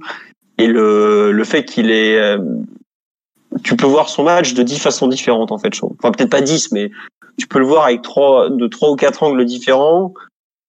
Et tu te rends compte c'est là à quel point c'est c'est complet et, et impressionnant et, et, et unique presque quoi des joueurs qui sont capables de faire autant. Tu as qui aujourd'hui dans la planète foot? Bah, t'es au niveau de Messi. Ah, t'as Messi. Ouais, mais Messi, il a, il a beaucoup moins de volume. Non mais euh, Messi, mais il gagnait des ligues des champions. T'étais encore dans les jupes de ta mère, Simon. Non, mais, le, le, Messi, le Messi, il y a la question. T'as posé la question. Tu t'as dit aujourd'hui qui fait pareil? Je te dis aujourd'hui personne fait pareil. Et même ah, Messi, il fait pas autant. Non, Messi fait pas autant. Il fait peut-être pas autant. Le match que Neymar fait hier, Messi est incapable de le faire parce qu'il a plus la condition physique pour. Non, après, après, calme-toi. Incapable, c'est peut-être un, c'est peut-être un mot très fort, tu vois. Ouais, j'allais dire. Il est, il, est en, il est en capacité, mais je pense que surtout Messi n'a même pas besoin de faire ça, en fait. C'est, ils sont dans, ils sont dans, dans deux phases et deux moments de leur carrière qui sont très distincts. Euh, Neymar, il a des choses à aller chercher que, que Messi n'a pas à aller chercher. Mais par contre, là où, là où je suis d'accord avec, euh, avec l'aspect très unique de, de Neymar, c'est que Neymar, et pour reprendre l'exemple qu'a employé Mathieu, il te, il te, il te renvoie totalement à, à l'enfance. Il y a quelque chose qui n'est absolument pas robotique chez lui et, euh, et il a il a un charisme incroyable. En effet, il, il, vole sur le terrain, il est, il est magnifique à voir, à voir jouer, il a, il a des appuis de danseur. Enfin, c'est, c'est une création. Enfin, Dieu, Dieu, Dieu lui a tout donné, quoi clairement à ce garçon et c'est c'est rare et c'est c'est vraiment vraiment très spectaculaire. On a tendance des fois à le galvauder parce que des fois on, on l'a vu souvent et on l'a pas toujours vu en très bon état. Mais quand il est comme ça, bravo, au revoir, merci. Ah, merci. Et il faudra surtout détruire Red Bull. C'est Répétons-le. Il faut détruire les voleurs d'enfants. Non, mais ouais, c'est vrai que le match de Neymar, t'as le côté. Euh, Neymar, c'est Maradona avec le déhanché de Ronaldinho. Non, mais hier, c'était. T'imagines, t'imagines très bien le, un match de Maradona typique des, des années 80 comme ça, face à l'adversaire euh, Violent. tout en individuel comme ça. Face à la même Atalanta. avec, avec, avec une équipe complètement pétée autour de lui et, et il a tout à tout résoudre par lui-même. Et c'est c'est quelque chose qu'il a fait qu'il a fait pendant une heure hier. Et t'imagines assez bien, assez bien en fait ce, type de match de Maradona dans les années 80 à Naples. Et Mathieu, le petit regret, c'est pas qu'il n'y ait pas une, une Lambretta à un moment de, de parachever. Ah, y a, y a, on, a, on, a, on a déjà eu deux petits ponts, le drip qui case où il passe, où il se faufile dans les petits espaces, entre, comme dirait Margoton, entre deux, entre deux joueurs d'Atalanta aussi en première période. Non, il a fait des trucs. Philo, je te promets, revois la compile, revois le match, c'est ce que tu veux, mais tu, forcément, tu vas, tu vas te dire, il a fait des trucs avec zéro soutien. C'est ça le plus impressionnant pour moi, c'est ce qu'il fait hier.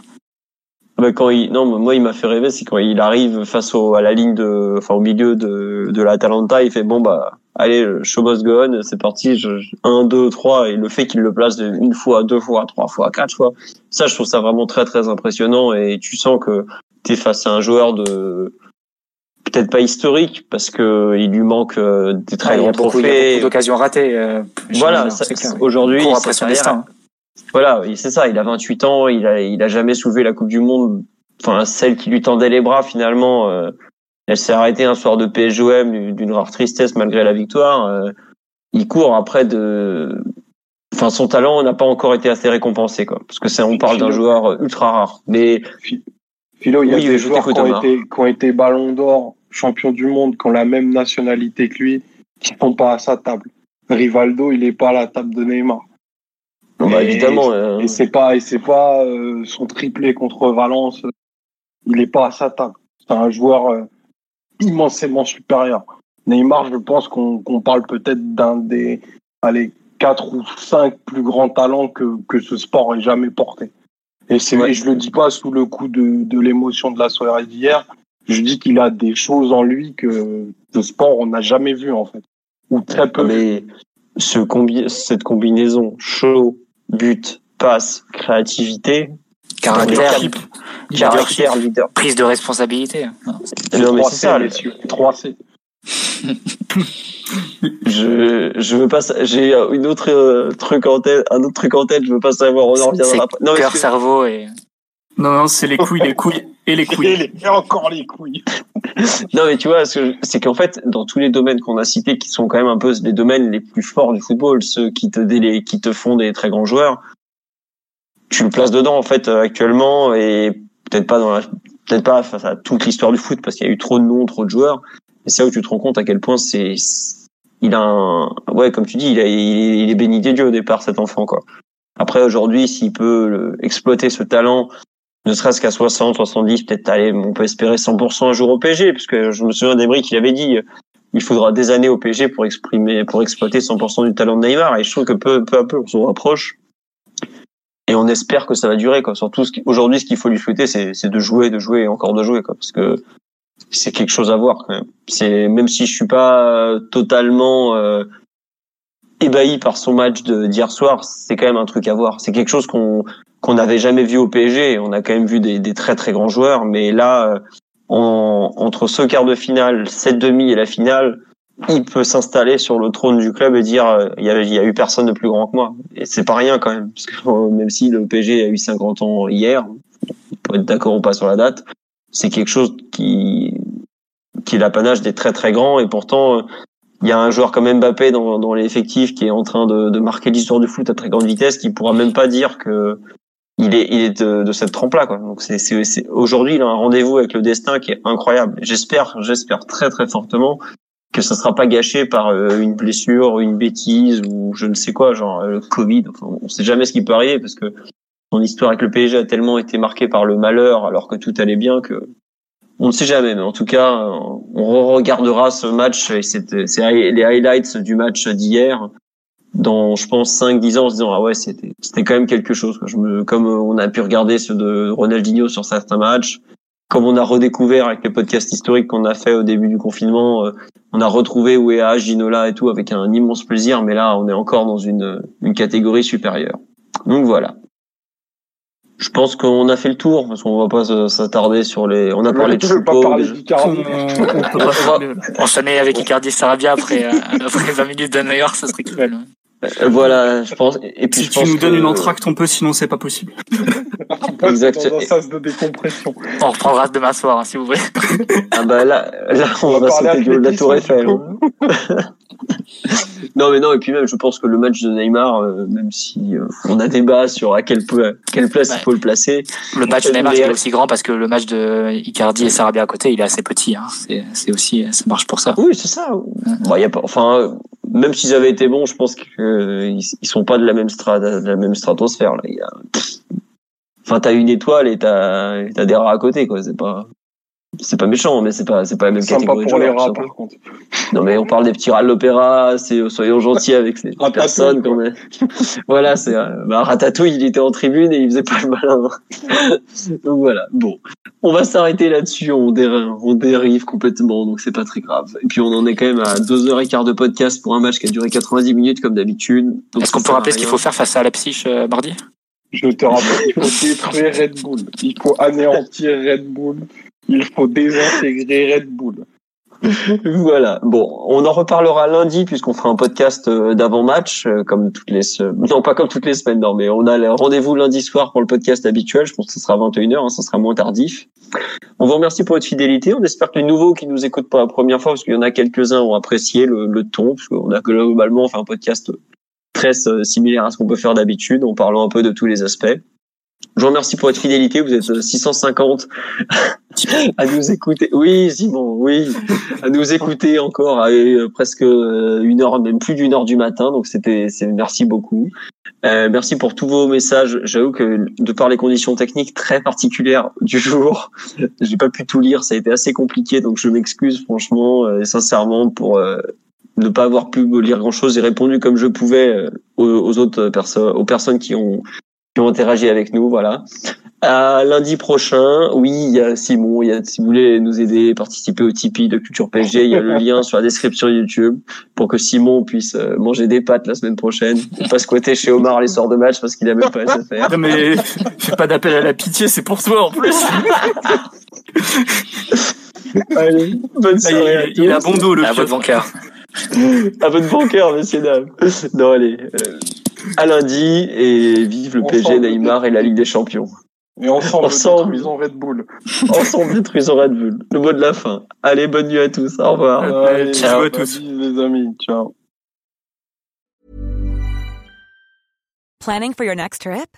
Elevate your travel style with Quince. Quince has all the jet-setting essentials you'll want for your next getaway, like European linen, premium luggage options, buttery soft Italian leather bags, and so much more. And is all priced at 50 to 80% less than similar brands. Plus, Quince only works with factories that use safe and ethical manufacturing practices. Pack your bags with high-quality essentials you'll be wearing for vacations to come with Quince. Go to quince.com/pack for free shipping and 365-day returns.